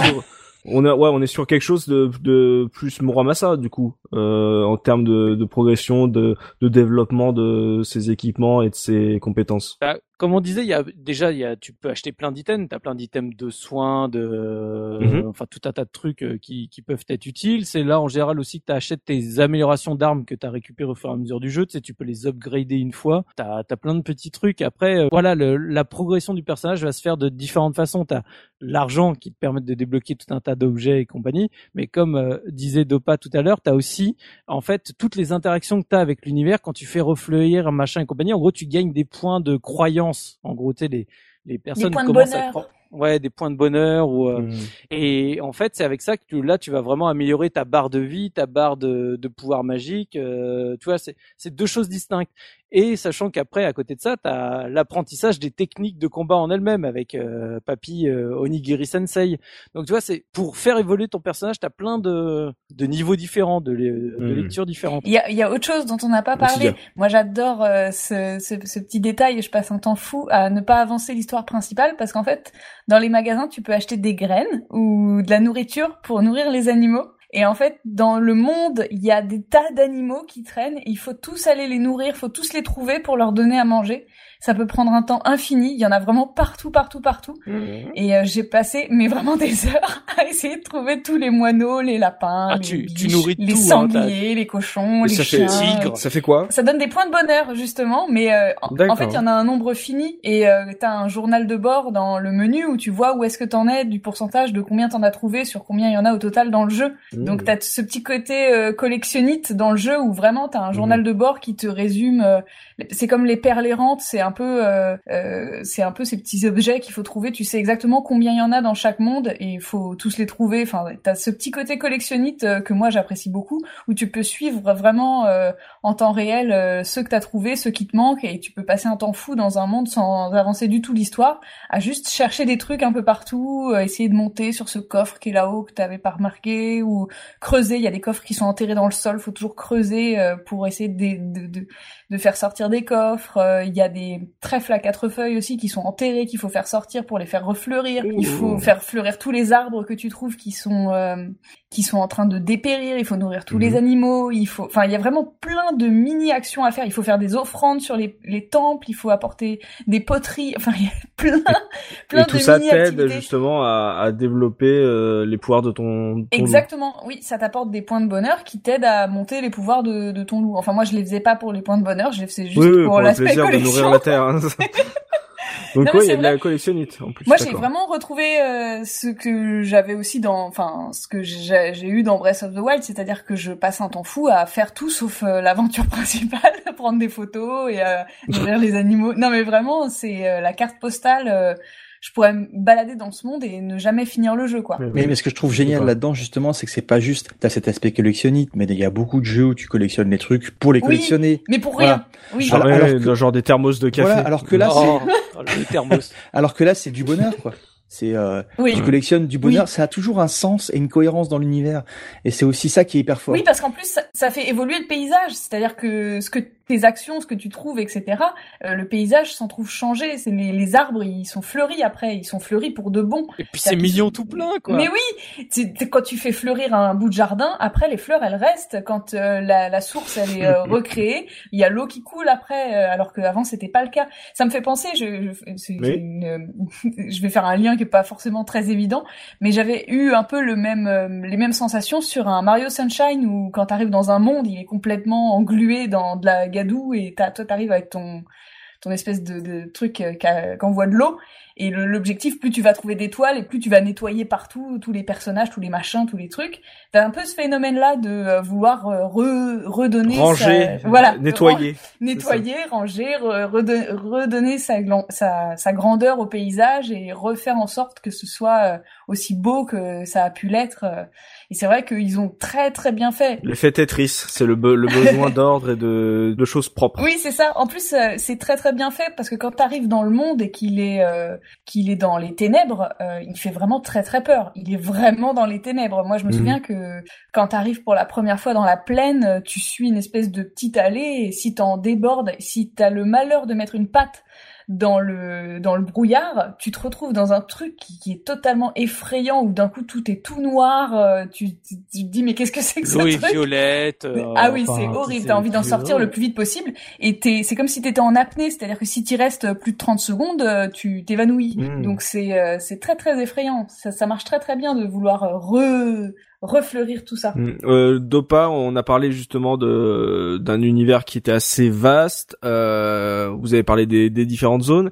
En termes de justement de succession de zones, on se rapprocherait de quel style de jeu euh, Pour ceux qui veulent se faire une idée, on n'est pas du tout sur un, open world, mais tu parles de, la possibilité en fait de revenir dans certaines zones pour utiliser des techniques que tu n'avais pas avant, pour trouver de nouvelles choses. Ça veut dire que en termes de structure, t'as des allers-retours? Comment ça se passe? T'en as quelques-uns globalement. C'est quand même relativement euh, linéaire. En fait, si tu si tu veux suivre l'histoire principale, euh, t'as besoin de euh, revisiter des zones, t'as besoin d'exploiter de nouvelles possibilités.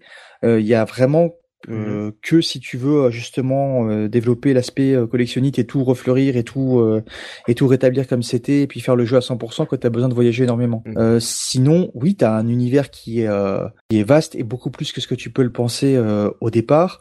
Euh, moi, je, le vois pas comme un open world. Euh, euh, c'est c'est pas une carte. Enfin, je sais pas comment vous expliquer ça. C'est un petit peu. Euh, je l'aurais plus vu comme un comme un Final Fantasy en fait dans la dans dans la linéarité de, du déplacement avec un monde que tu vas que tu peux explorer après mais que t'as pas besoin tu, Mhm. je sais pas je sais pas comment vous vous exprimez ça c'est un petit peu euh, C'est un monde avec des sèche. grandes zones conne- interconnectées et puis une fois que t'en as fini une, tu peux éventuellement retourner dans la précédente si t'as des trucs que t'as oubliés ou euh, c'est Oui, voilà. c'est un c'est un mix entre un RPG et un Metroidvania si tu veux. Mhm. C'est Oui. ouais, c'est c'est compliqué c'est c'est- enfin Mais Et je vois ce que tu veux dire, parce oui. que parce que par exemple t'as une quête à un moment la quête principale c'est de retrouver les les huit chiens et euh, en fait bah il y en a tu fais mais je suis sûr que depuis le début du jeu j'en ai croisé au moins deux ou trois et bah au bout d'un moment tu dois aller les retrouver et forcément tu retournes quasiment au début du jeu pour aller les chercher mais voilà ils en abusent pas en fait t'as de temps en Mhm. Oui, temps puis qui- il, il y a un petit système de téléportation Oui. euh, pratique aussi. Donc euh, voilà, c'est t'as quelques allers-retours à faire, mais t'as pas l'impression de passer ton temps à redécouvrir une zone que t'as déjà essorée en long, en large, en travers. C'est voilà, t'as quand même le jeu qui avance au fur et à mesure dans des nouvelles zones. Mais voilà, c'est ça reste. euh, en fait, c'est tu en soi, tu peux retourner dans n'importe quelle autre zone précédente, mais le jeu, c'est pour ça que euh, Dopa disait qu'il est linéaire. En fait, il t'incite quand même à avancer et à aller plus loin dans l'histoire, quoi. C'est Alors si je devais schématiser le truc, en Ouais, fait, pas. maintenant que je me suis un peu représenté la chose, c'est un petit peu comme si tu avais une ligne sur laquelle tu vas sauter de temps en temps en arrière, mais toujours avancer dans la même direction. Alors que si tu le compares à un RPG euh, open world, tu vas avoir un carré dans lequel tu vas évoluer dans tous les sens. Mhm. Tu vois? Ouais, ouais. Si je devais te schématiser le- la chose de façon un peu graphique, euh, c'est Ah, plutôt comme ça que je, clair. le- que je le définirais. ah oui, parce que j'ai bien senti le flottement, mais dans mon esprit aussi. Mhm. Alors, c'est plutôt un carré, d'accord. Oui, c'est, je, je comprends, c'est que t'as, ouais, c'est des, des zones, c'est une grappe de raisin, voilà, c'est ça, c'est euh, où euh, chaque grappe est un, est un, est une zone euh, sur la, dans laquelle tu peux t'amuser, mais elles sont tous reliées à une branche euh, principale, euh, etc. Bon, voilà, on a Ouais, fait euh, entre guillemets. quoi. entre guillemets. Euh, avant, de, avant de passer à l'esthétique, parce que pour ce, pour le coup, contrairement à d'autres podcasts, je pense qu'on aura énormément de choses à dire sur la partie esthétique, euh, pour dire à quel point, euh, voilà, le, le jeu est marqué euh, dans son design. Euh, si- pour ceux qui, les auditeurs qui nous écoutent, qui euh, comprennent un peu que c'est pas juste euh, un Zelda-like avec un, un loup, on avait fait la comparaison avec Twilight Princess qui était sorti à la même période.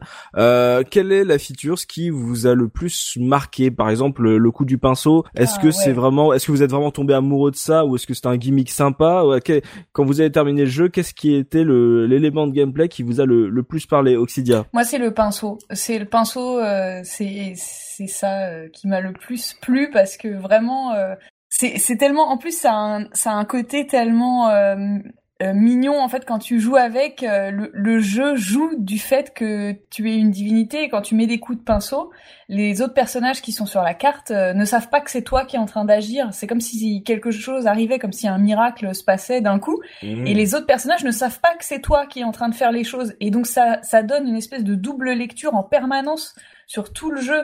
Quand euh, Susano donne des coups d'épée, qu'en fait c'est toi qui lui fais donner ses coups d'épée, mais il le sait pas, donc il a l'impression d'être super fort. Enfin, il y a plein de moments comme ça où c'est toi qui fais souffler le vent et les, les personnages ils ont l'impression que d'un coup c'est un miracle. Ou il y a, il y a plein plein de choses euh, géniales avec ce, ce Mhm. pinceau. Et euh, moi j'ai j'ai adoré cette euh, cette feature là. Quoi. Dopa. Eh ben, moi, je vais être très original. euh, ça va être le pinceau aussi, Ah ouais. et pour les mêmes Ah, raisons. ah ouais, non, vraiment à ce point-là. Euh, je, je vois mal comment on peut euh, voir autre chose. C'est c'est euh, c'est à la fois le, le, le truc original et tellement banal quand tu euh, quand tu joues qui devient tellement routinier et normal que euh, ouais c'est euh, c'est c'est vraiment une façon originale à la fois d'intégrer des éléments de gameplay et euh, d'être dans l'esthétique euh, du jeu, de rester dans l'esthétique du jeu et d'être cohérent avec le, le reste de l'univers. De toute façon, dans ce jeu, tout est tout est lié, tout est cohérent et le, le, le pinceau et au centre parce que tout l'univers finalement est dessiné avec un pinceau. Toi, tu viens juste là encore jouer avec et rajouter ta petite touche à toi, mais euh,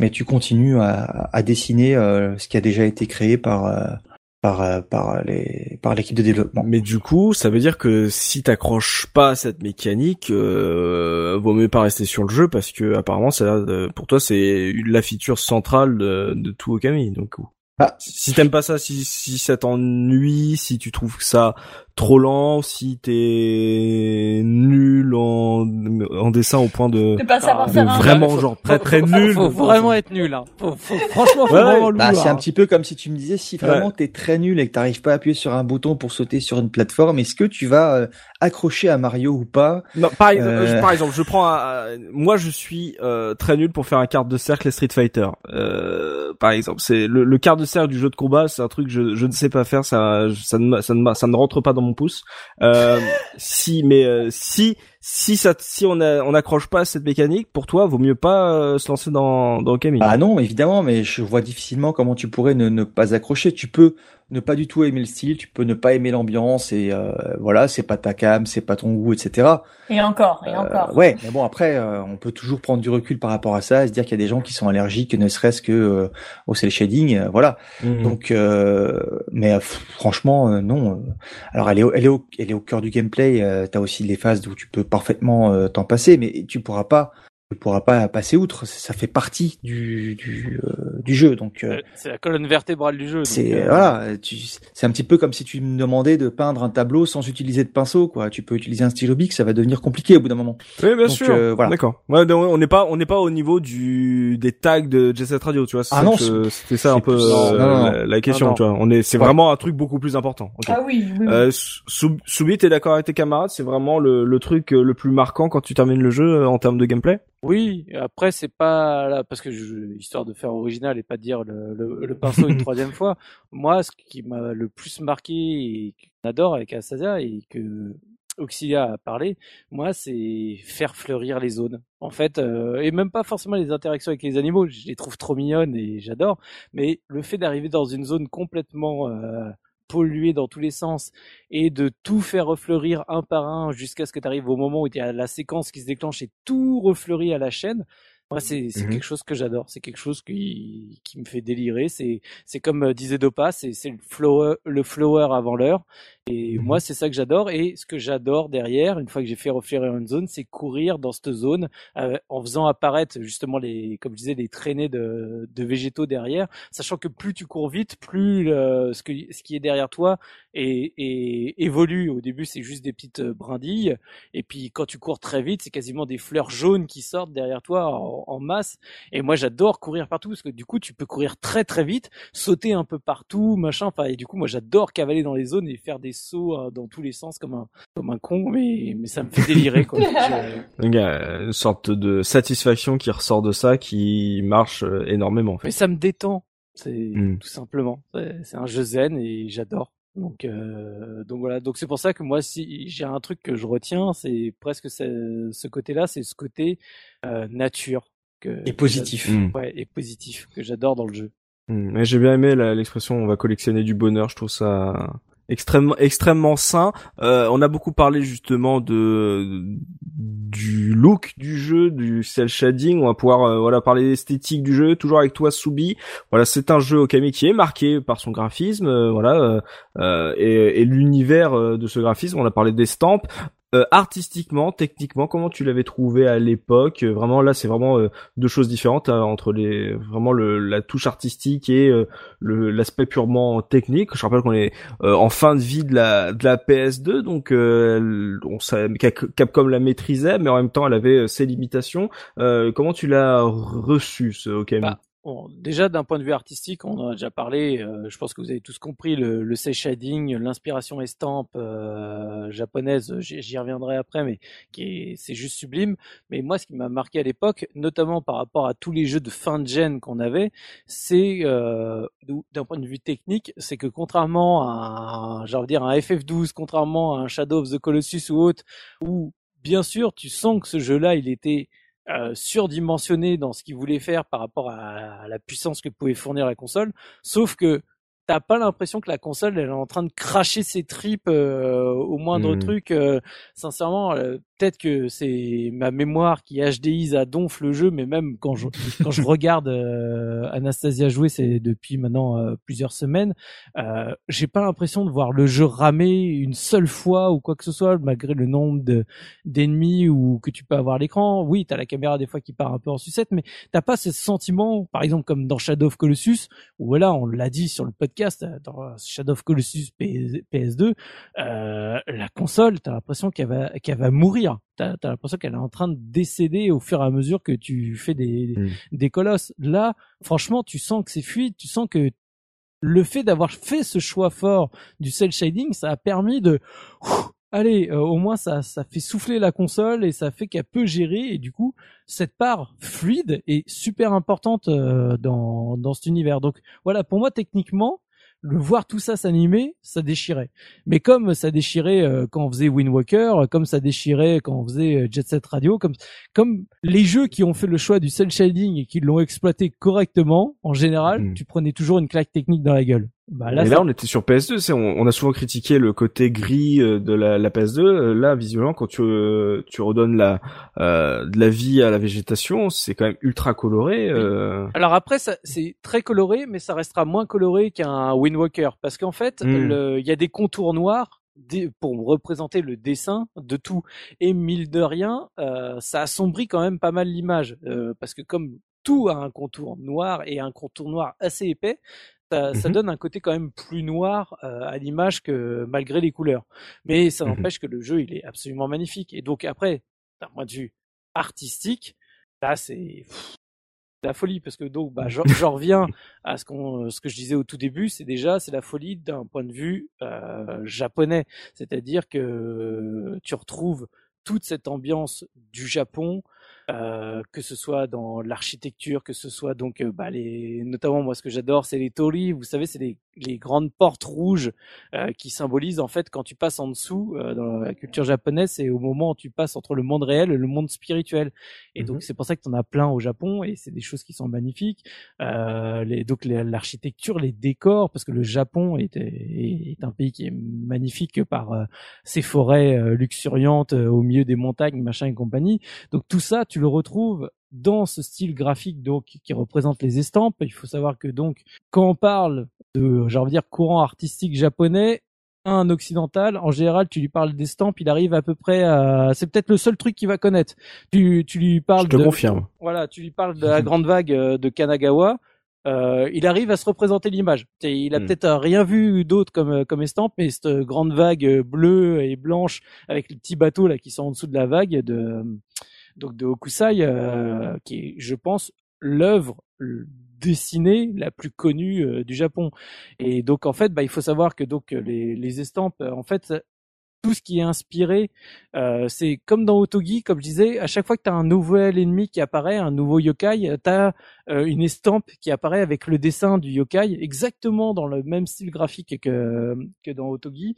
En fait, Hmm. tout ça, bah, c'est dérivé d'un courant artistique donc qui est euh, de l'époque Edo en gros bah on va dire euh, 16e siècle jusqu'à 19e les c'est l'époque où le Japon s'est complètement refermé.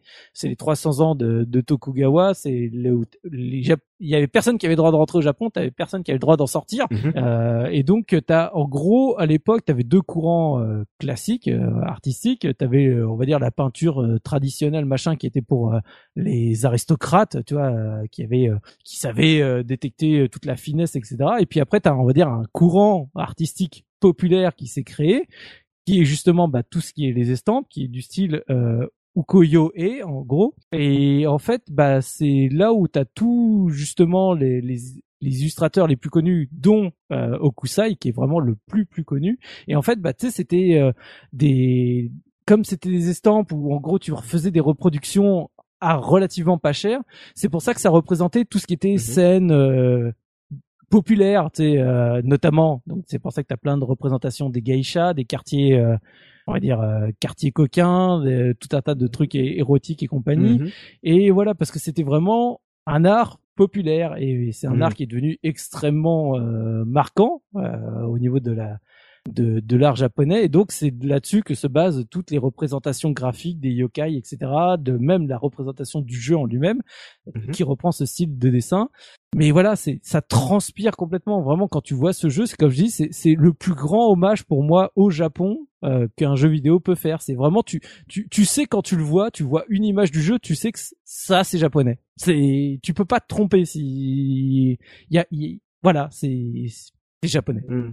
Mais je, je comprends ce que tu veux dire. Non, vraiment, c'est vraiment, ne serait-ce que même pour euh, Clover, en fait, c'est euh, des artistes japonais euh, qui euh, utilisent la, la culture artistique de arti- oui, artistique japonaise pour essayer de le- la partager dans un jeu vidéo euh, avec le plus grand respect, le Oui. plus grand soin euh, possible en fait, justement, ouais, de la retranscrire. C'est même pour eux, c'est un, un travail fou, ne serait-ce que même pour euh, il y a les, voilà le, le- la réception occidentale mondiale euh, qu'on peut avoir, mais en termes de réception euh, sur le sol japonais et sur le, le- on va dire le, la richesse artistique que ça demande pour l'équipe de Clover, c'est vraiment quelque chose qui euh, qui est marquant, qui est très important, qui devait être très important pour eux en termes de de respect et d'utilisation. Et c'est et c'est du coup en fait c'est typiquement le genre de jeu. Alors moi il faut savoir que comme j'avais dit euh, dans le podcast Otogi, à partir des années 2002-2003, c'est vraiment le moment où j'ai commencé vraiment à sentir que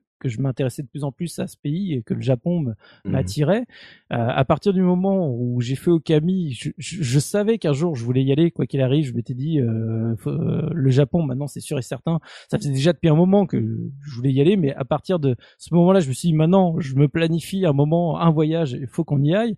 Forcément, quand Anastasia a fait le jeu, elle en avait également envie. Et il faut savoir que malheureusement, le- les aventures de la vie, les Mhm. accidents de la vie font que, bah, en gros, malgré que depuis 2006, euh, je m'étais programmé le fait d'y aller euh, le plus tôt possible, notre premier voyage qu'on a pu faire, c'était en 2016 Mhm. parce qu'il s'est passé plein de trucs dans ma vie qui fait qu'à chaque fois j'ai dû euh, reculer. J'ai eu des moments où pour le boulot j'aurais pu aller au Japon et à la dernière minute on m'a dit non c'est ton chef qui va y aller à ta place. C'est bien, t'as- on t'a- on t'avait promis que tu irais, euh, t'as fait comme un ouf pendant six mois mais maintenant c'est machin qui va y aller à ta place. Ouch.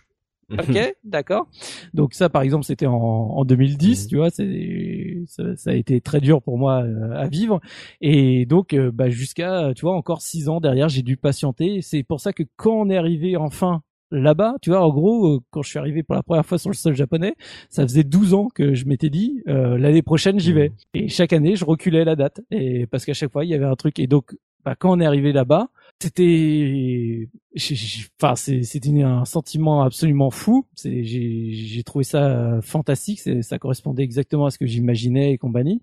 Et donc quand euh, on est revenu donc maintenant ça fait deux ans euh, un peu moins d'un an et demi que euh, qu'on y allé quand Anastasia a fait le a recommencé le jeu que je regardais je la regardais jouer je me disais mais mais en fait, ce jeu, oui, il avait vraiment tout compris du Japon, quoi. C'est le fait d'y être enfin allé, d'avoir vu et d'être revenu, c'est Veni Vidi Quand- voilà. Non, mais quand quand quand tu y rejoues, tu te dis mais mais oui, c'est tellement ça, c'est tellement ce que tu l'ambiance que tu retrouves là-bas, le, le- le- enfin tout ce qui représente le Japon, quoi. Et du coup, c'est comme je dis, c'est pour ça que c'est la deuxième claque qu'on a repris parce que en fait, c'est je dirais pas c'est- c'était notre Madeleine de Proust du voyage parce que ça ça faisait qu'un an et demi, mais tu te dis mon Dieu, c'est tant de souvenirs du Japon que je redécouvre en rejoignant au jeu. Sais, plutôt, c'est finalement plutôt que de regarder nos, nos photos du Japon, bah en jouant au Kami, on a presque autant d'émotions. Donc, euh, donc Mais voilà. la, la richesse dont, euh, dont on a parlé dans l'univers, c'est se retrouve également justement dans, dans l'esthétique du jeu. C'est pas juste, euh,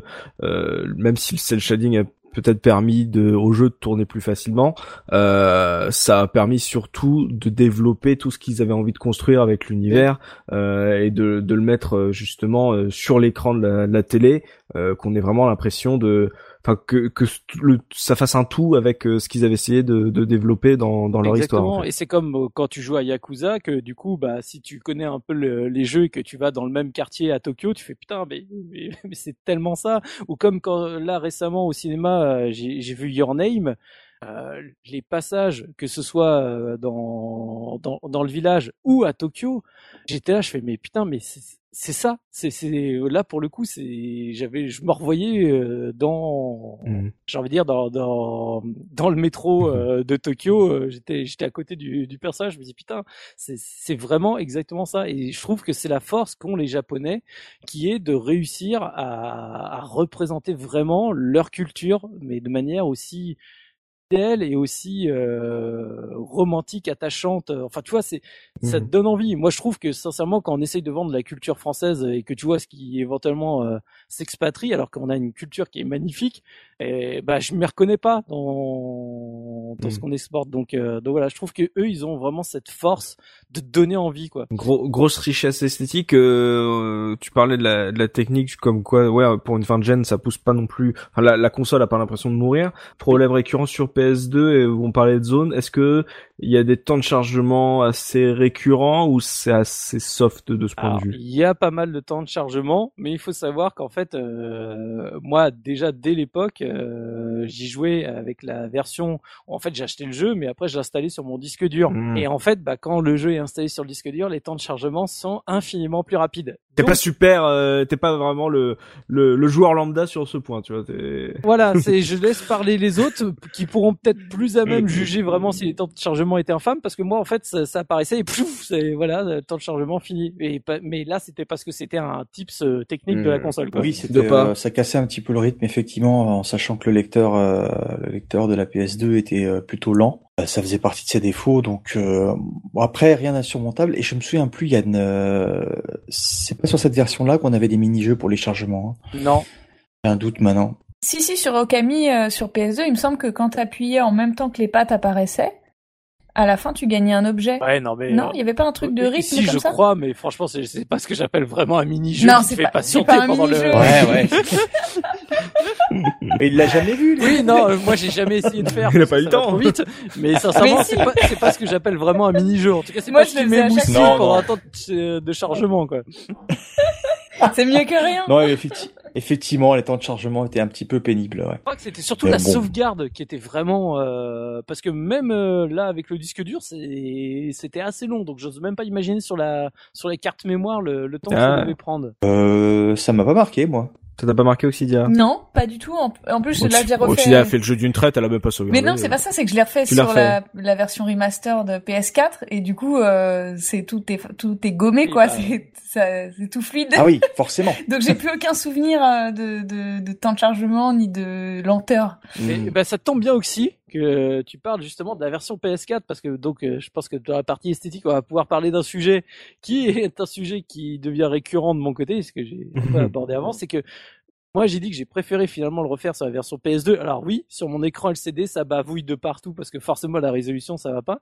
Mais je trouve vraiment moi quand j'ai vu les premières images de la version euh, PS3 HD ou même maintenant la version PS4 c'est qu'on perd complètement le grain parce que en fait bah, ce qu'on a très peu dit, c'est qu'en fait l'image, comme euh, par exemple dans Silent Hill 2 où tu as ce filtre granuleux euh, pour faire vieille euh, vieille image, et ben là dans ou même dans Beautiful Joe où t'avais les séquences euh, cinématiques où t'avais Cinéma, euh, la, grain le grain de la vieille pellicule, et ben là t'as le grain du papier. C'est t'as vraiment toujours l'impression d'être dans cette estampe. Donc au, au fond, tu vois vraiment cette trame de papier. Et moi, ce que j'ai vraiment la sensation, j'y ai pas mis mes mains dessus, donc je peux pas euh, jurer, mais des images que je vois, c'est qu'en gros, ce grain papier est toujours là, mais c'est juste qu'ils ont mis la résolution. En gros, ils l'ont vachement amélioré, donc le grain est devenu tout petit et il est vraiment euh, juste sur euh, le ciel du fond. Donc euh, en gros, maintenant, Amaterasu, tout, euh, enfin tous les personnages, tous les buildings ou autres deviennent super lisses et on perd complètement ce grain euh, papier qui bah, c'est comme euh, comme j'avais expliqué sur Silent Hill 3 quand j'avais commencé le jeu et que j'avais pas mon filtre granuleux de, Mhm. de Silent Hill 2, j'étais là je fais Ah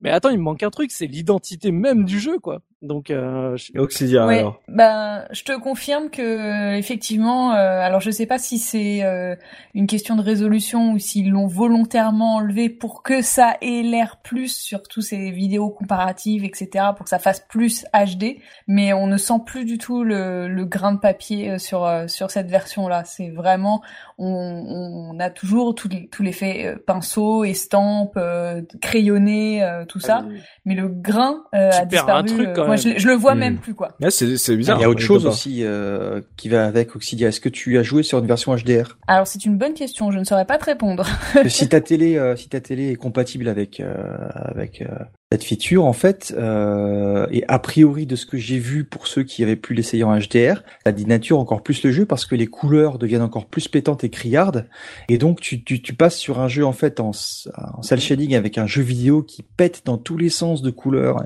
explose la rétine, et à mon avis, tu perds encore plus l'aspect euh, original, Estampe. ouais, Mhm. estampe et un petit peu justement euh, effacé. Je vais pas dire qu'il est fade, hein, euh, mais euh, il est très très coloré. Mais tu vas, tu, tu perds encore plus le, le côté euh, papier et dessin que tu pouvais avoir, parce que non seulement l'aspect granuleux disparaît, mais en plus tu as une espèce de de, d'accentuation et de cramé dans les couleurs qui deviennent complètement criardes, qui collent pas du tout avec de l'estampe et qui fait pour le coup très jeu vidéo. Donc euh, tu perds peut-être encore un peu plus euh, cette euh, ce, ce, ce grain spécifique qui fait euh, toute la patine du jeu en fait. C'est pas dans les, par exemple, je pense au grain là, c'est pas genre, il y a pas un- dans les options sur la version euh, HD, genre le moyen de le, genre en pourcentage de le faire apparaître. euh, t'as pas, t'as pas vu ça. Alors j'ai pas trouvé beaucoup de j'ai pas trouvé beaucoup de réglages hein, par contre euh, dans les options. Pour vous dire, j'ai même pas trouvé comment on inversait le, le joystick, Ah. donc je joue en inversé alors que je déteste ça.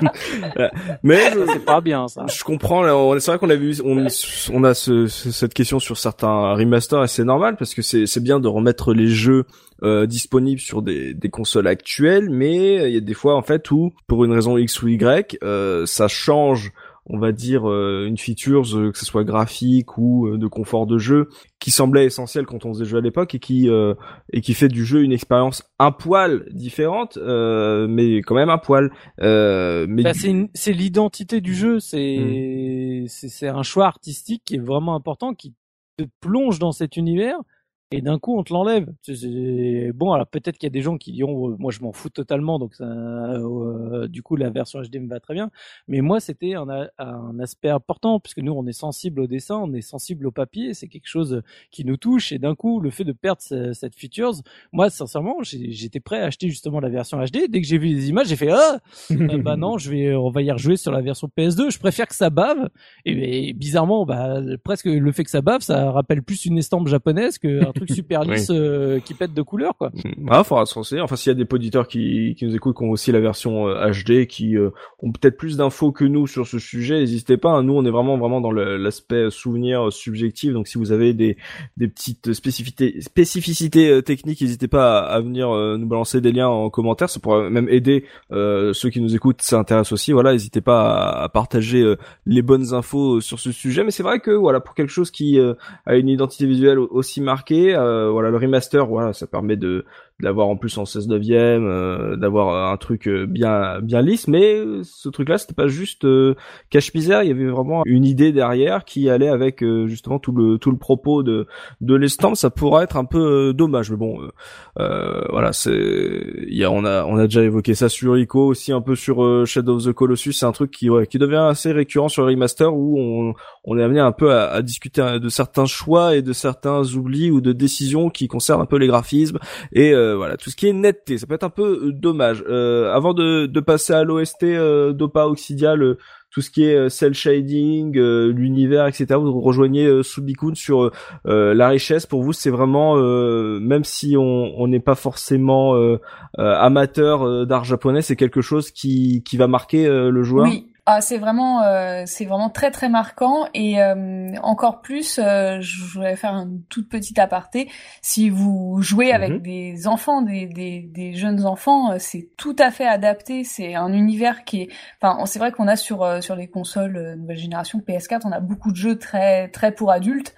Euh, là, vous pouvez y aller euh, sans problème euh, avec euh, avec des jeunes enfants. C'est c'est juste un régal quoi. C'est c'est magnifique. Mhm. C'est un conte de fées, ouais. Donc il y a vraiment aucun problème. On est on est sur un compte et visuellement c'est ça rejoint tout ce qu'on a dit en fait. C'est peut-être pour ça qu'il paraît aussi culte. Là, je parlais justement du du ressenti de l'univers euh, où on où, où on se disait que c'était pas forcément l'histoire qui marquait, mais vraiment le le le tout entre le l'univers, les personnages, l'histoire qu'on a vécue et euh, la dernière touche qu'on n'avait pas évoquée en fait, c'est justement la partie euh, graphique, l'esthétique du jeu qui aide justement à, à appuyer ce, ce point fort euh, d'avoir vécu vraiment euh, ce qu'on va dire peut-être euh, voilà d'avoir senti l'âme de la mythologie japonaise et de se dire euh, voilà soit on soit on passe totalement côté ça nous parle pas soit on tombe encore plus amoureux du Japon après avoir fait Okami quoi. En termes de vraiment d'univers d'ambiance et, et, et de mythologie ouais bah, bah Bon, bah, il faudra que je me le fasse. Encore un jeu, voilà, je vais encore mettre un jeu sur ma liste. Cette saison 7 ne, me, ne fait que me mettre des jeux sur ma liste de jeux à faire. C'est formidable. C'est bon après, voilà, Okami, ça fait longtemps que voilà, qui qui me tourne autour, que que je me tâte à, le faire, mais euh, quand je vous entends en, parler, c'est voilà, il faut se décider au bout d'un moment. Voilà, il faut se lancer dans Okami et euh, j'essaierai la version euh, peut-être PS4 pour dire pour voir si effectivement le, le grain fait perdre, enfin l'absence de grain fait peut-être perdre de cette ambiance estampe.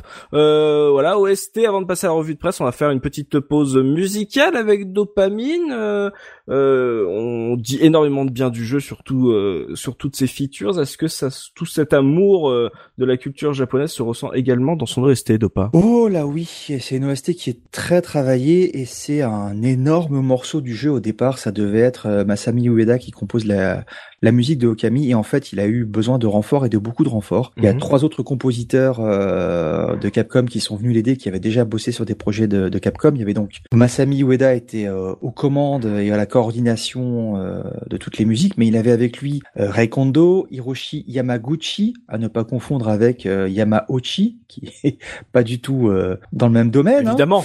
Hiroshi Yamauchi, Yamaguchi, pardon. Voilà, je me suis fait avoir. tu vois, c'est difficile.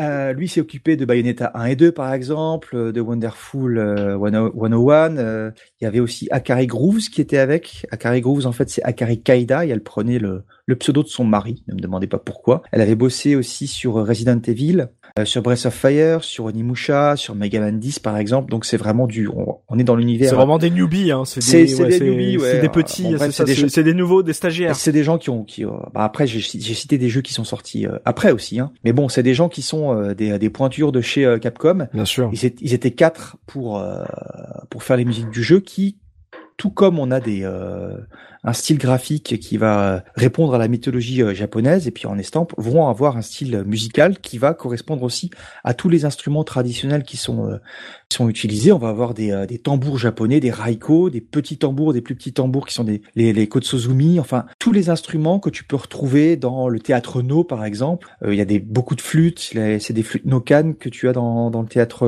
no. Tu as tout le temps des gammes pentatoniques aussi qui sont vraiment hyper typiques de Mhm. de la musique japonaise. Ça me fait toujours penser à Alexandre Astier qui fait une caricature assez rigolote des, gammes pentatoniques. Vous regarderez ça si vous en avez l'occasion. Mhm. Voilà, c'est assez fabuleux ce qu'il fait. Mais bon, bref.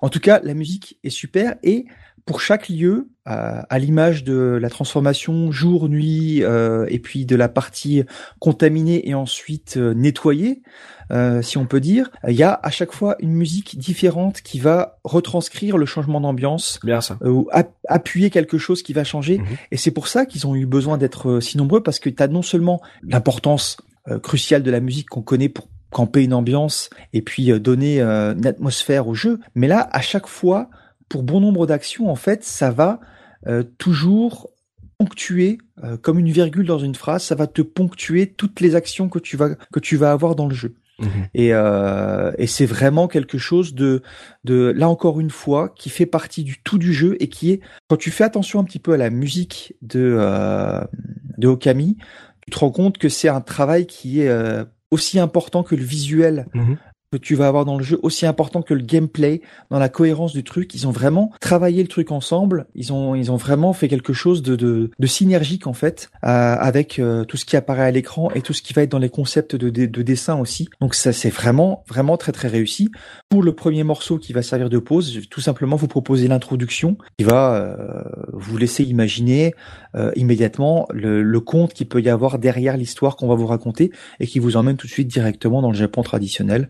On, sans, sans aucune équivoque possible. C'est marrant, le travail que dont tu parles, ça me fait penser à ce qu'on avait dit sur Shenmue en fait, en termes de plusieurs compositeurs qui viennent et qui travaillent justement euh, le, la musique par rapport à, aux, envies, à la, on va dire à la l'idée l'identité qu'essaye de mettre le, scénariste là t'as vraiment l'impression que il y a une équipe qui qui a travaillé de concert pour arriver à à retranscrire euh, en musique ce que l'équipe essayait de faire euh, visuellement et euh, narrativement. Je trouve ça euh, du Ouais. coup assez complet en termes de, de propositions. Mm. Bah, ce qui est très très fort, c'est que euh, bon, d'abord il devait s'en occuper tout seul, Ueda, et en fait ils se sont rendus compte après qu'il y avait tellement de choses à, à faire, à réaliser pour arriver à faire vivre cet univers-là qu'ils s'y sont mis à quatre en tout. Euh, L'OST qui est disponible euh, en, en CD, enfin disponible. Euh, façon de parler parce que pour la trouver il faut se lever assez tôt quand même. Euh, c'est 4 CD quand même. Ah oui. Euh, donc il y a, il y a énormément de choses. Alors il y a des morceaux qui font que quelques secondes hein, parce qu'il y a des trucs qui s'enchaînent si tu veux. Mhm. Mais euh, t'as quand même une œuvre musicale derrière qui est euh, hyper complète. Et euh, pendant que je préparais le, le podcast, je me suis mis ça en, en fond euh, pour d'autres activités aussi. Et ça se laisse très bien écouter aussi sans ça. C'est une musique qui est souvent apaisante, Mhm. euh, évan- évidemment beaucoup plus rythmée pour toutes les phases de, de les boss, etc. Mais ça reste toujours dans un univers qui moi me, me, me correspond parfaitement de musique traditionnelle japonaise. Euh, on va pas écouter ça non plus toute la journée et toute l'année, mais euh, c'est euh, c'est très agréable et c'est vraiment d'un très très haut niveau. Pour autant que mes compétences musicales permettent d'en juger, moi j'ai j'ai absolument adoré ça et je trouve que le travail est, est vraiment magnifique. Donc euh, qu'est-ce qu'on s'écoute alors du coup? L'introduction, tout simplement, c'est euh, le titre en fait. Quand le titre de Camille arrive, vous allez avoir cette musique qui dure un petit peu moins de deux minutes pour enchanter vos oreilles. D'accord, on s'écoute ça. On se retrouve tout de suite après avec la revue de presse de Sobikun. À tout de suite.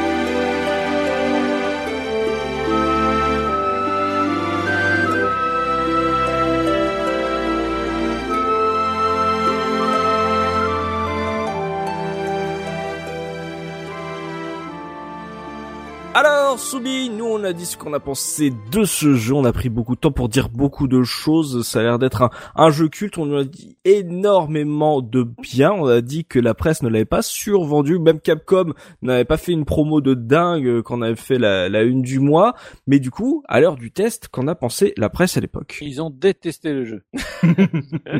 voilà. Bon, alors juste pour commencer euh, soft, euh, je vais vous redonner les notes de- sur Game Ranking et Metacritic. Donc là, je parle pour la version PS2 hein, sortie à l'époque. Parce qu'après, de toute façon, toutes les versions euh, suivantes, euh, elles ont des très bonnes notes, mais c'est toujours à chaque fois un tout petit peu moins. Ça, ça va en, dé- en dégressif parce que de toute façon, ça reste que des, des remasters ou autres. Mhm. Le jeu à l'origine avait eu euh, sur Game Ranking 92,65%.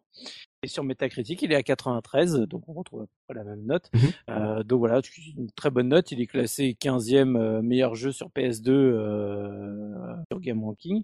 Euh, Ouais. Du coup, concernant tout ce qui est test, euh, bah, dans les magazines déjà, euh, du côté de chez nous euh, en France, on a Console Plus qui lui a mis 19 sur 20, on a Joypad qui lui a mis 10 sur 10.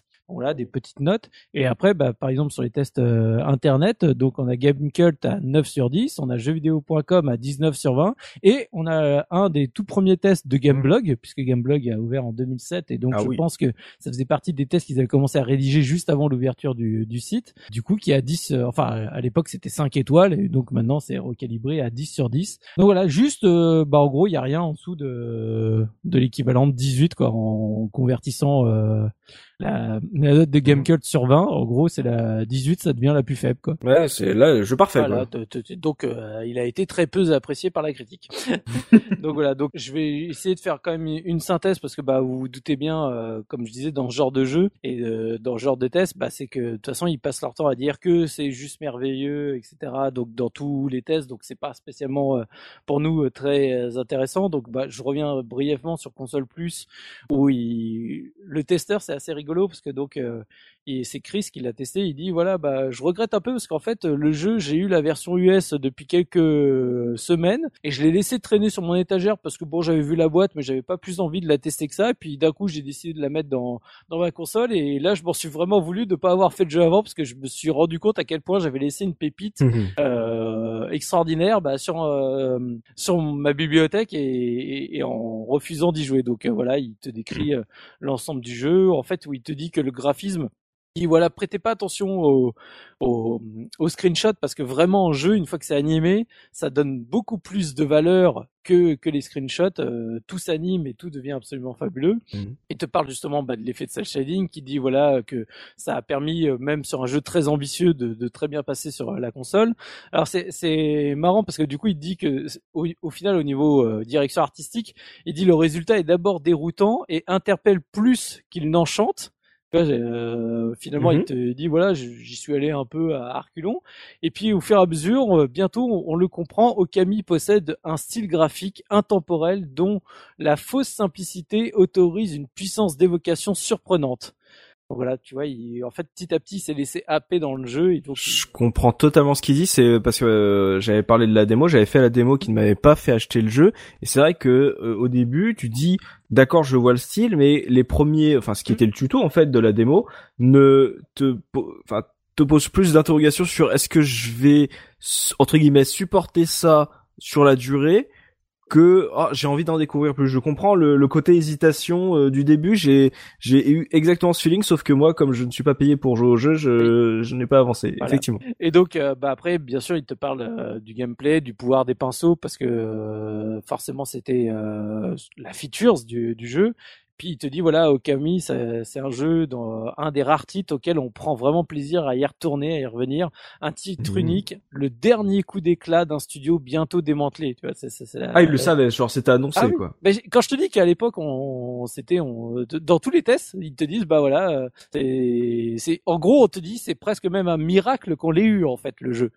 Euh, vu euh, ce qui est en train, ce qui est en train de se passer pour Clover, en gros, euh, même ils étaient surpris qu'il arrive jusqu'à chez nous, quoi. Ah. Donc voilà. Donc euh, on a dans le test deux avis. Donc un de, de Reda qui dit euh, c'est amusant, mais après avoir défendu Zelda dans le numéro précédent, donc euh, Zelda Twilight Princess, hein, euh, j'ai presque envie de dire qu'Okami ose l'audace qui manque justement à la série de Miyamoto depuis quelques années.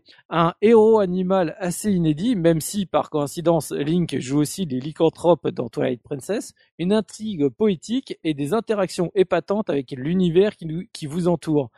C'est comme un Zelda, mais dans un tout autre monde avec un, avec un souffle nouveau. Comment ne pas se laisser séduire. Voilà, ça c'était l'avis de Reda. Et après on a l'avis de Chris qui dit euh, J'ai vraiment été à deux doigts de mettre 20 sur 20 à Okami, la note parfaite, même si se laisser porter par tant d'enthousiasme est souvent sujet à polémique. Hélas, quelques minuscules détails coûtent un point précieux à ce titre extraordinaire, mais ne laissez pas la brindille faire de l'ombre au séquoia. Okami est un miracle sur PS2 et le loup à fourrure blanche, un de ses plus fiers représentants. Courez, jappez, grognez, mordez et voyez un monde terne se transformer peu à peu et souriez. Oui, voilà, vous êtes heureux. Oh, c'est beau. Voilà. Donc ça, c'était l'avis euh, du coup des, des testeurs chez Console Plus. Euh, chez Joypad, donc ça a été testé euh, par euh, Nezumi. Et donc euh, j'étais presque triste quand j'ai vu le test parce que donc il a un joypad Megastar, il a 10 sur 10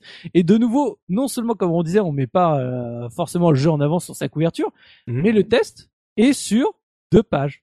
En général, à cette époque-là, quand on parle d'un jeu qui va en plus avoir la note maximale, machin et compagnie, t'as au moins trois ou quatre pages, quoi. Et Ouais, là, ouais. c'est deux pages dont à chaque fois, la première page, t'as la moitié, c'est un artwork. La deuxième, c'est les screenshots, euh, sur la deuxième page, c'est les screenshots du jeu qui, pareil, prend, en gros, t'as quatre paragraphes, quoi. Petit test. C'est tout petit test pour décrire un jeu Pour qui, une grande note. voilà, qu'on qu'on décrit comme l'ultime chef-d'œuvre de Clover qui s'est fané depuis. Voilà, c'est l'intro. qui commence, tu fais ok super. Et donc on te parle de l'histoire, on te parle bien sûr du style graphique et euh, on- on- bien sûr on te parle du coup de toutes les les inspirations japonaises, etc. On te parle des, des petits défauts, mais pour être franc, voilà, j'étais un peu déçu quoi. Je m'attendais à plus. euh, pour le coup, euh, c'était vraiment bon bah voilà, le jeu il est fantastique, euh, c'est la note parfaite, mais on te l'expédie en en deux pages quoi. Mais il- vraiment le plus vite possible quoi. Donc j'ai eu un curieux, sentiment de frustration euh, du côté de Joypad. J'étais je fais ah bah franchement les gars, euh, pas pas beaucoup d'efforts quoi. Et donc après, euh, on a les trois tests euh, donc sur internet. Alors pareil, je vais pas revenir en détail parce que sinon euh, je vais jamais terminer. Par contre, je vais juste vous lire donc parce que de toute façon vous vous en doutez avec 9 sur 10, 10 sur 10, 19 sur 20, euh, il y a que il y a que du bonheur dans dans dans le test. Mhm. Celui qui me parle le plus, c'est celui de jeuxvideo.com euh, par Logan, qui du coup est justement plus centré sur l'émotion, sur la poésie, etc. Donc forcément par rapport à ce que moi, mon ressenti du jeu, c'est celui qui me parle le plus. Mais je vais vous lire juste les trois intros des trois tests parce que vous allez voir, il y a quand même chacun son style pour euh, pour introduire un jeu de la trempe d'Okami. Et c'est dans des styles complètement différents, donc je vous laisse euh, juger par vous-même. Donc je commence par Game Cult, où le test a été fait par euh, Amahabi, Amaebi, pardon. Malgré l'actuelle poussée de la next gen et de son festival de- et son mapping à la sauce HD, la PS2 poursuit sa longue route avec la nonchalance, la nonchalance des sages. Dans le contexte de transition actuel, on imaginait déjà les possesseurs de PS2 désœuvrés sans véritable nouveauté digne de ce nom à se mettre sous la dent sur leur machine le temps que la console de Sony cède le flambeau à sa future petite sœur. Pourtant, l'année 2007 pourrait bien nous dévoiler encore quelques surprises comme en témoigne déjà Okami qui, après avoir émerveillé le Japon et les États-Unis, sort enfin chez nous 2007, l'année du loup, point d'interrogation. Voilà, on joue très sur euh, technique, euh, passage de euh, à l'ère suivante, etc. Mhm. Nous arrivons chez Gameblog, donc avec le test de Raran. Donc, euh, je pense parmi l'un des tout premiers tests euh, du site, avec une toute petite intro, que j'ai trouvé euh, très surprenante de la part de Raran. On a pu lire ça et là les avis de joueurs n'hésitant pas à hurler au jeu surhypé. Voilà qui a de quoi soulever des questions quant à leur appréciation de ce qu'ils prétendent pourtant être leur passion. Des questions comme mais vous avez des coups de chiottes ou quoi? Point d'interrogation. Oh, c'est d'accord. Voilà. On, on sent, on, ouais, on sent vraiment le, le début de site où en gros il y a les, les avis ont déjà été partagés sur la toile et c'est plus une réponse aux avis euh, que un test. Mais j'ai été assez surpris de la part de c'était- parce que bon, sincèrement, euh, euh, comme toujours, euh, tous les goûts sont dans la nature et je peux comprendre les Mm. gens qui estiment que le jeu est surhypé aussi, comme j'estime que Breath of the Wild est largement surhypé. Pour ceux qui écoutent la case rétro, je pense que vous l'avez compris depuis le temps que je dis. Donc, j'accepte pleinement les gens qui me refont les mêmes reproches sur sur un jeu comme Okami, qui moi je trouve est absolument exceptionnel. Mais je trouve que de la part d'un testeur, commencer un test comme ça, j'ai été un peu déçu. Et après, donc le dernier, test de Logan, où on change encore complètement de, de style. Fermez les yeux un instant et imaginez-vous devant un tableau. Posez votre main sur sa surface et faites-la glisser sur la toile afin d'en saisir toutes les subtilités. Humez l'odeur de la peinture, sachez en apprécier la rugosité, ressentez la force qui en émane. À présent, respirez profondément, ouvrez vos paupières, laissez-vous engourdir tout entier dans une floraison de couleurs, une valse de légèreté, et soyez vous aussi l'acteur de cette fresque picturale et auditive au nom d'Okami. Et B. Donc voilà, l'intro de... Eh ben, Monsieur Logan, qui, euh, qui est souvent qualifié du testeur, euh, le testeur dur de JV.com. Monsieur avait lâché la plume ce soir. il avait lâché la plume, et ça se ressent tout au long du test parce que tu sens vraiment Mm. qu'il a été touché par le jeu. Et donc voilà. Et donc, en fait, quand j'ai lu les trois intros, je me suis dit mais c'est fou comment euh, parce que habituellement quand je lis euh, les différentes intros de surtout sur les sites en ligne, euh, c'est toujours un peu dans le même style. Il y a bien sûr un style de chaque, mais là, j'ai trouvé ça tellement tranché entre chaque euh, entre en gros, euh, fin de vie, euh, machin. Euh, vous, vous avez rien compris à ce que c'est qu'un bon jeu, et je te parle vraiment poétiquement parce que c'est ce que j'ai ressenti sur le jeu. Je me suis dit, putain, alors là pour le coup, c'est trois parties pris complètement différentes. Mhm, c'est- bah, et du, et du coup, c'était plutôt cool euh, en fait euh, que ça soit à ce point tranché Voilà. en fait. Donc euh, c'est pour ça que je Mm. voulais juste revenir sur ces intros parce que après tout le reste, ils disent que le jeu est merveilleux et donc j'ai pas besoin de revenir dessus. Vous avez compris, le jeu est merveilleux. Donc euh, d'excellentes notes, des, des, des notes parfaites, etc. Donc il a effectivement, même si on a dit qu'il n'avait pas été survendu dans sa promotion, quand tu vois des tests qui s'enchaînent avec des notes aussi élevées, effectivement, euh, si t'es pas, si t'as pas pris le train, euh, tu peux te dire euh, mais pourquoi tout le monde s'extasie sur ce jeu si toi tu vois rien? Et du coup, ceux qui n'attendaient pas le jeu se disent mais là, quel est ce, ce jeu là qui se tape des notes parfaites euh, qui vient de sortir sur une voilà sur une console en train de de mourir? Donc je comprends qu'il y a eu un petit peut-être pas forcément des clashs mais en tout cas euh, euh, une curiosité d'un seul coup sur euh, ce jeu qui euh, était peu attendu et qui a cassé la mâchoire à énormément de gens quand il est sorti. C'est ouais de- des tests assez dithyrambiques. C'est assez rare d'avoir autant d'avis positifs et que la note la plus faible soit un 18 surtout euh, voilà surtout dans cette période de transition sur une vieille console ça ça fait beaucoup beaucoup beaucoup euh, pour euh, pour ce Kaby donc tout pour la revue de presse Soubi C'est tout bon pour la revue de presse. euh, je rappelle que vous pouvez la retrouver hein, sur le billet du podcast si vous voulez les lire par vous-même et vous faire euh, votre avis, replonger un peu dans la vie euh, de la presse euh, de cette époque. On va passer aux anecdotes maintenant avec Oxidia, Oui. histoire de voir si on a oublié des choses sur ce jeu, Oxidia. Oui, alors j'ai noté quelques petites anecdotes. Euh, D'abord pour euh, pour reprendre au tout début la genèse du projet, le développement du jeu a commencé autour d'une idée toute simple. Euh, C'était qu'il fallait beaucoup de nature et donc ils avaient fait une euh, une simple vidéo dans laquelle on voyait un loup courir avec des arbres qui poussaient derrière lui. Et en fait tout le projet s'est construit autour de cette vidéo de de départ. C'est-à-dire que l'équipe a dû construire même le principe du jeu autour de, de cette vidéo de départ de juste un, un loup qui court dans la forêt avec des arbres qui poussent derrière lui. Mm. Voilà. Il faut savoir aussi que euh, le premier le premier test du jeu proposé par l'équipe de développement était, je cite, incroyablement ennuyeux à jouer. voilà. Et, et c'était même pas en cel shading d'ailleurs. Je crois avoir vu cette vidéo, c'était pas du cel shading en plus, c'était de la du CGI de Ah, base. euh, Le, le oui, oui, c'est ça, c'est ça, c'est ça. Il faut euh, aussi savoir, alors j'en ai parlé un petit peu au, au cours du test, mais c'est vrai que l'utilisation du pinceau dans le jeu peut mener à énormément de clins d'œil et de situations rigolotes. Euh, par exemple, euh, bon, il y en a plein dans le jeu, mais euh, dans la maison de Susano, par exemple, il y a un parchemin dans le fond du décor. Si vous le coupez, euh, vous allez voir apparaître derrière une photo, euh, une photo, un portrait caché de, de la vendeuse de saké de Kushi qui, se, qui se cache juste derrière. Euh, Il y a plein de petits détails comme ça. Si vous utilisez Parce la est technique, amoureux. euh, oui, voilà.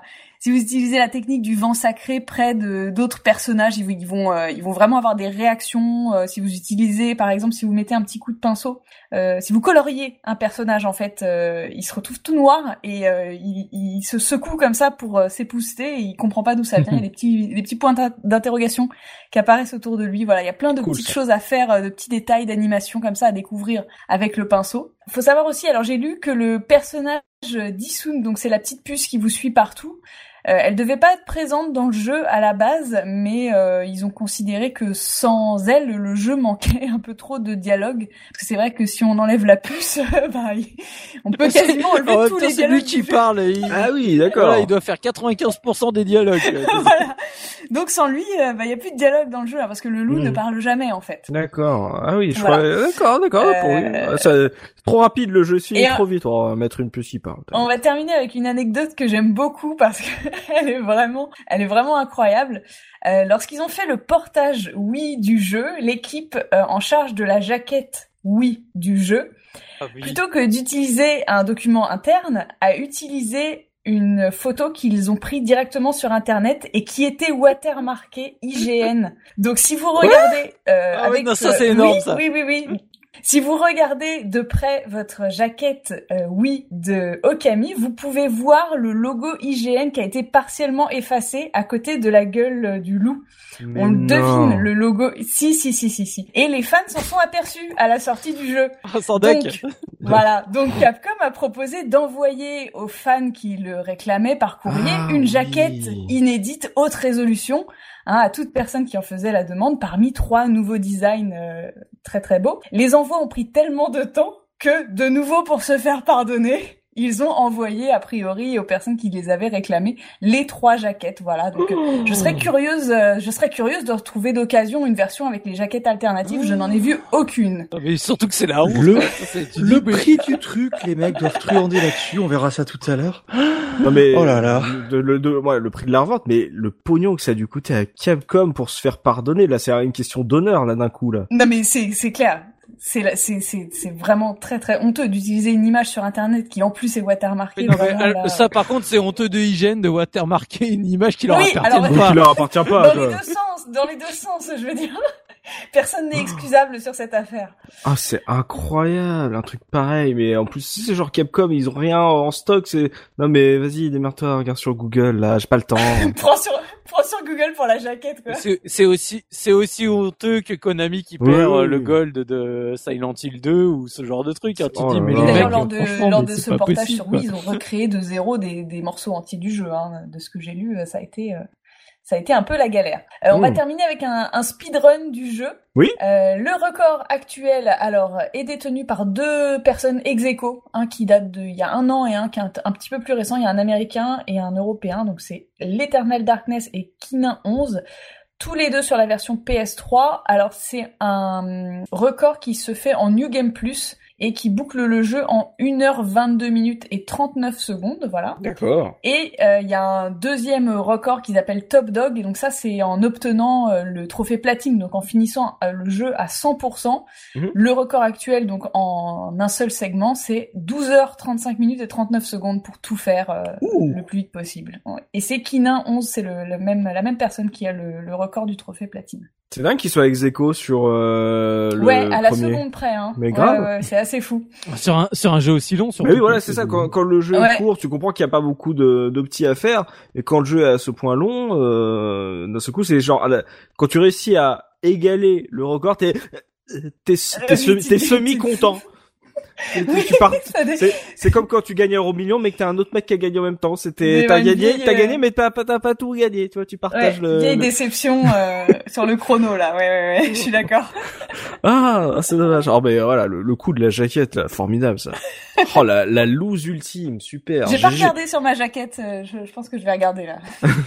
Un prix d'or, c'est ça. Tu as, tu as manqué trois jaquettes offertes par Capcom. Tu, ah là là. Ah mais j'en ai pas Ah, vu. c'est, hein. c'est J'en génial. ai pas vu d'occasion. Hein. Hmm. Ouais, c'est ça. euh, ils, vont donner euh, genre un, un descriptif spécial, genre attention spécial jaquette hygiène, super. C'est vaut cinq fois plus. Bon bah euh, beau speedrun en tout cas. Avant de passer à l'Argus, là justement de voir combien ça, ça vaut le jeu, ces différentes versions. Euh, J'ai l'habitude de faire un point Zephy quand Zephira est là et on va terminer sur un point Soubi puisque voilà au-delà des chiffres, au-delà euh, de, des performances techniques, voilà les, jeux vidéo et c'est pour ça qu'on fait la case intro, c'est aussi un affect, c'est aussi euh, l'émotion et et les souvenirs qu'on en a. C'est pour ça qu'on vous propose pas des tests, mais qu'on fait des podcasts, etc. entre plusieurs joueurs. Et Soubi, tu voulais terminer sur une note beaucoup plus personnelle que d'habitude. Alors je, je vais essayer de, je cache pas que ça va être dur pour moi émotionnellement, mais voilà, j'ai vraiment envie d'en parler, donc je vais faire les tout ce qui est, tu vois, c'est j'ai l'émotion qui qui monte. T'inquiète pas, on est Euh, là. Oui, oui, c'est en fait donc euh, voilà, c'est le but c'est pas non plus de, de m'étendre 36-15 ma life pendant pendant 10 ans, mais voilà, comme tu dis, il y a des fois il y a des jeux qui qui te marquent plus que d'autres pour des événements bien particuliers dans ta vie.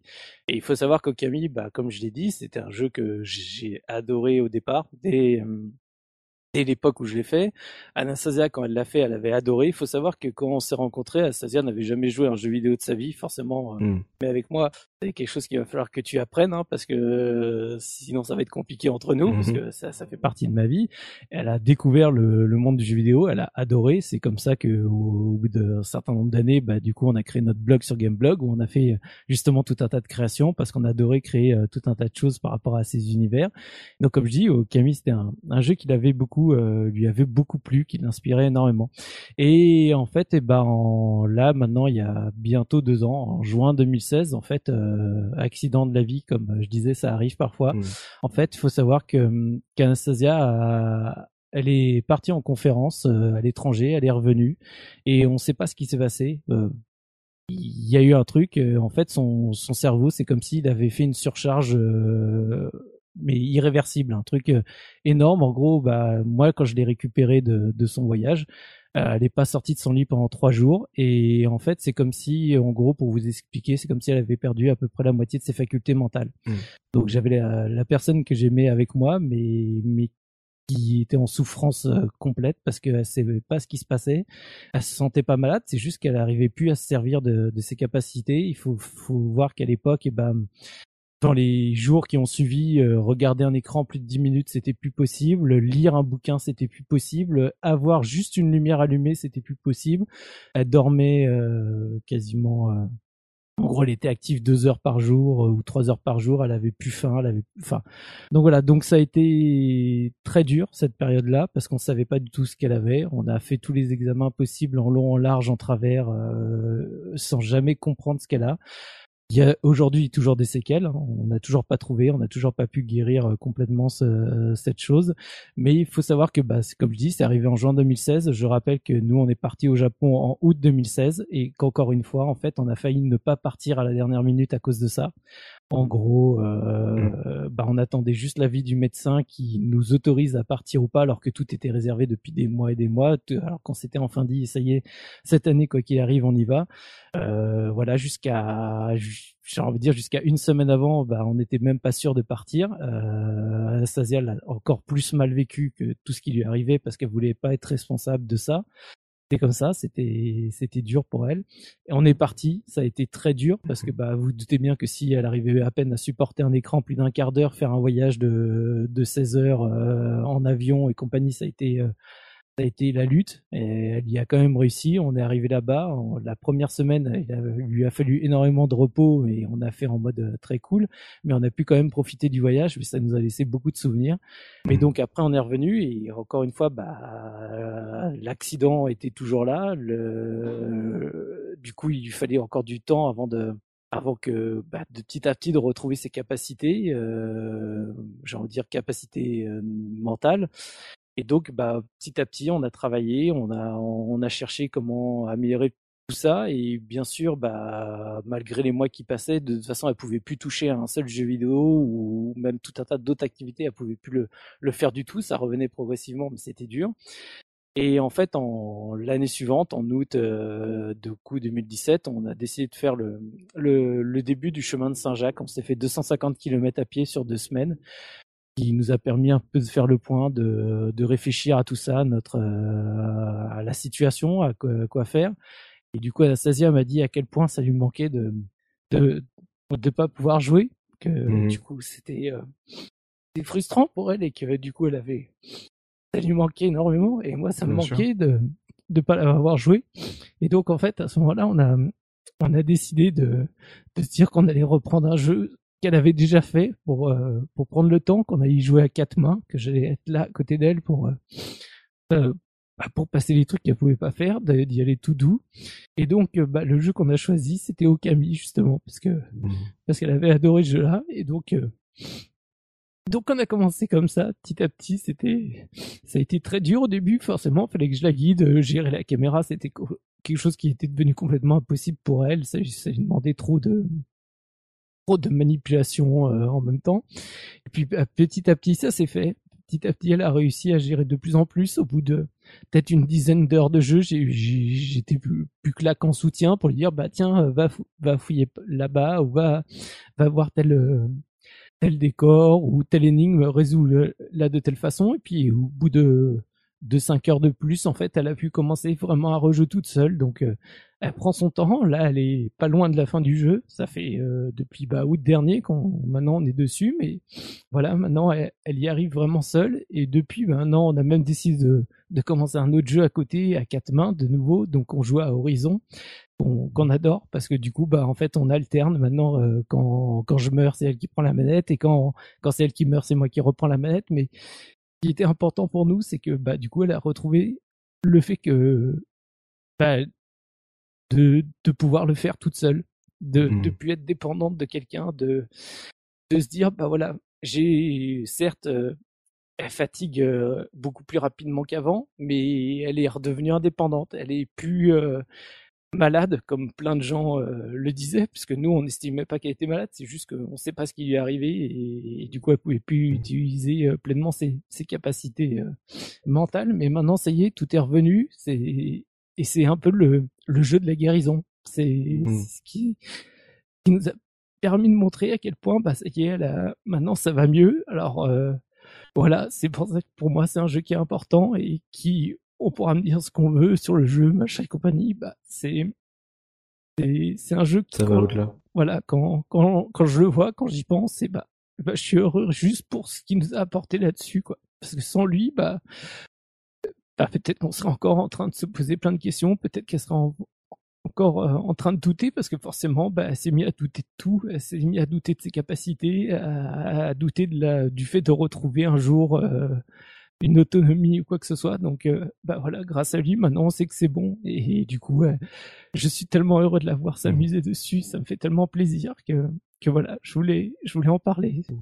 T'as bien raison. C'est comme, euh, en fait, c'est comme le, le souffle que vous avez ressenti quand vous avez posé le pied au Japon. Il y a vraiment un côté, euh, euh, on avance malgré ce qu'on nous en dit et euh, et on, on trouve notre notre courage euh, jour après jour par rapport à ce qu'on a envie de faire euh, et, euh, et ce qu'on a et les objectifs qu'on se fixe et pas forcément ce ce que le, le médecin nous dit par rapport à, à la situation quoi. Comme on le dit, qu'on le dit souvent, c'est qu'avec la case, euh, ça fait euh, longtemps qu'on qu'on se côtoie, c'est euh, et forcément quand on se on côtoie aussi longtemps et voilà il y a des des situations de vie des drames qui qui parsèment un peu notre aventure sur la case et, euh, et qu'on partage avec euh, avec les autres euh, camarades et c'est des choses auxquelles on n'avait pas pensé quand on a commencé l'émission. Et c'est vrai que pour nous en tout cas euh, quand on parle de jeu et on parle aussi de de nos vies de nos de nos passés de notre, de notre histoire c'est que euh, on vous parle plus que d'un jeu vidéo et que euh, pour nous euh, il y a toujours des histoires derrière et des histoires de vie qu'on essaie de de partager en- entre nous. Et euh, et je sais que ça m'a ça m'avait extrêmement on avait parlé hein Soubi que ça m'avait extrêmement euh, euh, touché euh, ton histoire parce que justement c'est des choses qui qui vont au-delà mais euh, euh, bizarrement on se retrouve à parler de ça autour du d'un jeu vidéo. Alors mais pour nous c'est ouais, c'est partie intégrante. C'est c'est indissociable parce que c'est des des histoires qui qui sont liées. Et euh, c'est bien que t'aies que t'aies eu le courage d'en parler. Et tu sais que on t'aime beaucoup et qu'on te soutient C'est là-dessus juste que je voulais dire à quel point j'étais fier d'elle parce qu'elle s'est battue et, et voilà, même si euh, ça a été dur, elle a, elle a pas abandonné et, maintenant, bah, je suis fier de quand je la vois jouer parce que je la vois, euh, bah, joue comme avant, elle s'en sort aussi bien qu'avant et je- pour ça, je suis fier parce que on est parti tellement loin. C'est, c'est- voilà. Du coup, je, suis- je suis heureux et maintenant, on, on prend tellement de plaisir à jouer à Horizon euh, tous les deux parce que forcément, euh, on joue pas du tout de la même façon et du coup, euh, c'est, euh, elle aime bien me charrier parce que moi, j'y vais en mode bourrin et elle, elle est en mode euh, super discrète euh, et compagnie. Et donc, ça fait des moments très rigolos où, où dès que elle se fait repérer, du coup, elle me file la manette et moi, je termine tout en mode euh, en mode bulldozer et, et voilà. Du coup, mais voilà. C'est, je, je suis fier d'elle et je voulais juste en parler parce que c'est, c'est important pour moi. Mm. Alors ça va être très dur de, de conclure ce podcast, enfin d'enchaîner parce que le podcast n'est pas totalement terminé, mais euh, c'est très important. C'était très important pour toi, Soubi, et aussi pour nous de que tu puisses euh, en parler. On comprend que Okami a maintenant cette place aussi forte pour toi. Euh, je ne te donne pas la mission la plus facile maintenant, Oxidia, puisque tu vas devoir conclure avec l'Argus. On va parler pognon maintenant qu'on a parlé émotion. Euh, voilà, tu, c'est ton rôle maintenant de nous dire euh, combien coûte le jeu aujourd'hui, même si on voit que la valeur n'est pas que Merci, pécuniaire. Euh, alors, je suis un peu perturbée. C'est normal, t'inquiète pas. Donc, faut savoir que euh, il y a encore quelques années, le jeu était devenu une rareté.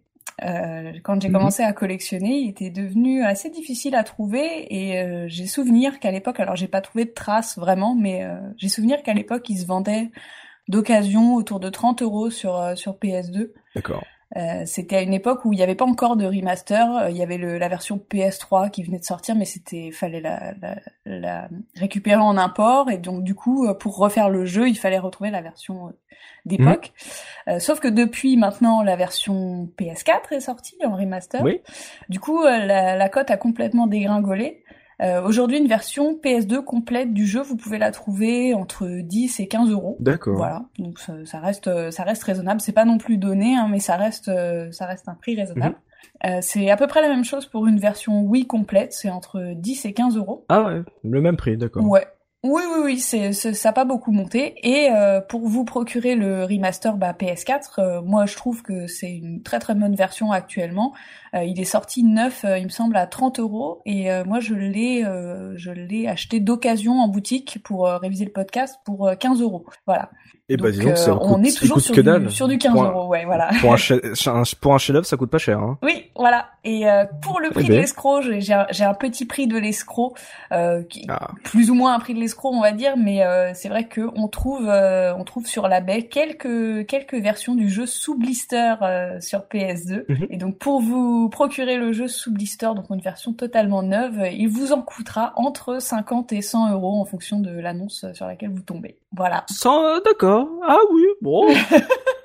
c'est pas, c'est voilà, ça, ça, pour un, jeu de, de ce rang, c'est pas, pour un prix de l'escroc, c'est encore pas élevé, mais euh, quand tu compares à ce que ce que tu nous as donné, hein, effectivement, bon, euh, le blister coûte cher. Le, oui, euh, une petite, une petite marge. c'est ça, il y a des pénuries de plastique quelque part apparemment. Hein, le voilà, euh, il- avec euh, supplément avec supplément blister, il vous en faut, il en coûtera un petit peu plus. Donc euh, escroc et comme on l'a dit, euh, ouais, il y a des versions un peu partout, que ça soit bon, même si on a on vous a donné quelques petites quelques réserves euh, en termes graphiques sur la version remaster, mais qui au-delà du filtre euh, papier de riz a l'air assez correct, euh, sauf apparemment HDR. Elle est très bien, elle est très bien. Voilà, donc Mhm. euh, si vous avez, euh, en plus, de toute façon, si vous avez, si vous êtes fan de Xbox, euh, voilà, vous avez que cette version-là, donc euh, euh, n'hésitez pas. Mais il y a des versions un peu partout, cote apparemment pas énorme, donc vous avez entendu ce qu'on en a dit, vous avez vu ce que la presse en pensait à l'époque. Si vous avez, voilà, si vous êtes intrigué, si vous êtes intrigué, euh, c'est quand même, ça fait partie d'un jeu culte qui est dispo à pas très cher, donc euh, c'est une bonne chose. Euh, j'ai même pas, voilà, d'habitude euh, l'Argus, j'ai toujours besoin de gueuler euh, face au prix, bah là voilà, c'est c'est des prix que j'aime bien retrouver. Voilà, commence imiter euh, imiter cet Argus euh, pour la prochaine fois. Je, je veux des prix des prix raisonnables pour de grands jeux. C'est c'est ça qu'on veut, c'est ça qu'on aime. Ouais, c'est bien. Donc c'est tout pour euh, l'Argus Oxidia. Oui, oui, oui. Et ben c'est là-dessus que va se terminer ce podcast consacré à Okami et vous pouvez bien sûr poursuivre la discussion avec nous dans les commentaires sur la case rétro.fr. On vous y attend. On a pris, on a pris du temps. On avait beaucoup de choses à dire sur ce jeu. Il y a beaucoup de choses à dire sur ce jeu. Au-delà du fait, voilà, euh, ça va au-delà du euh, c'est un euh, Zelda-like en cel shading. Donc il y avait énormément de, de choses à en dire et j'espère qu'on vous aura su convaincre ceux qui avaient encore quelques réserves, quelques interrogations sur ce jeu à se, à s'y essayer. Vous avez vu avec Oxidia que ça coûte pas très cher, donc ça peut être intéressant pour vous. Donc merci à tous de nous avoir suivis. Euh, on espère qu'on vous a fait passer un bon moment en notre compagnie, qu'on aura su faire ressurgir de vieux souvenirs chez vous, qu'on aura su euh, donner envie peut-être de, de, le, de le refaire, de le finir ou de, de vous y essayer si voilà vous le vous en entendez, vous vous demandez euh, quel était le, le statut culte de ce jeu. Voilà, j'espère qu'on a été assez convaincant là-dessus pour vous donner envie euh, d'y jouer. Merci Pour avoir animé ce podcast. On va se donner rendez-vous dans 15 jours pour un nouveau podcast de la case rétro. D'ici là, n'hésitez pas à vous abonner à notre chaîne iTunes pour ne pas rater nos prochaines émissions. Et si vous avez apprécié ce podcast, pensez à nous laisser un petit mot. Ça nous fait toujours plaisir de d'avoir vos retours, ce que vous en pensez des jeux, si on vous a donné envie euh, de vous y essayer pour la première fois. Si vous n'êtes pas d'accord avec nous aussi, si vous, vous trouvez pas que le jeu est bon, n'hésitez pas à nous donner votre avis dans les commentaires. C'est toujours intéressant d'avoir un contre-avis.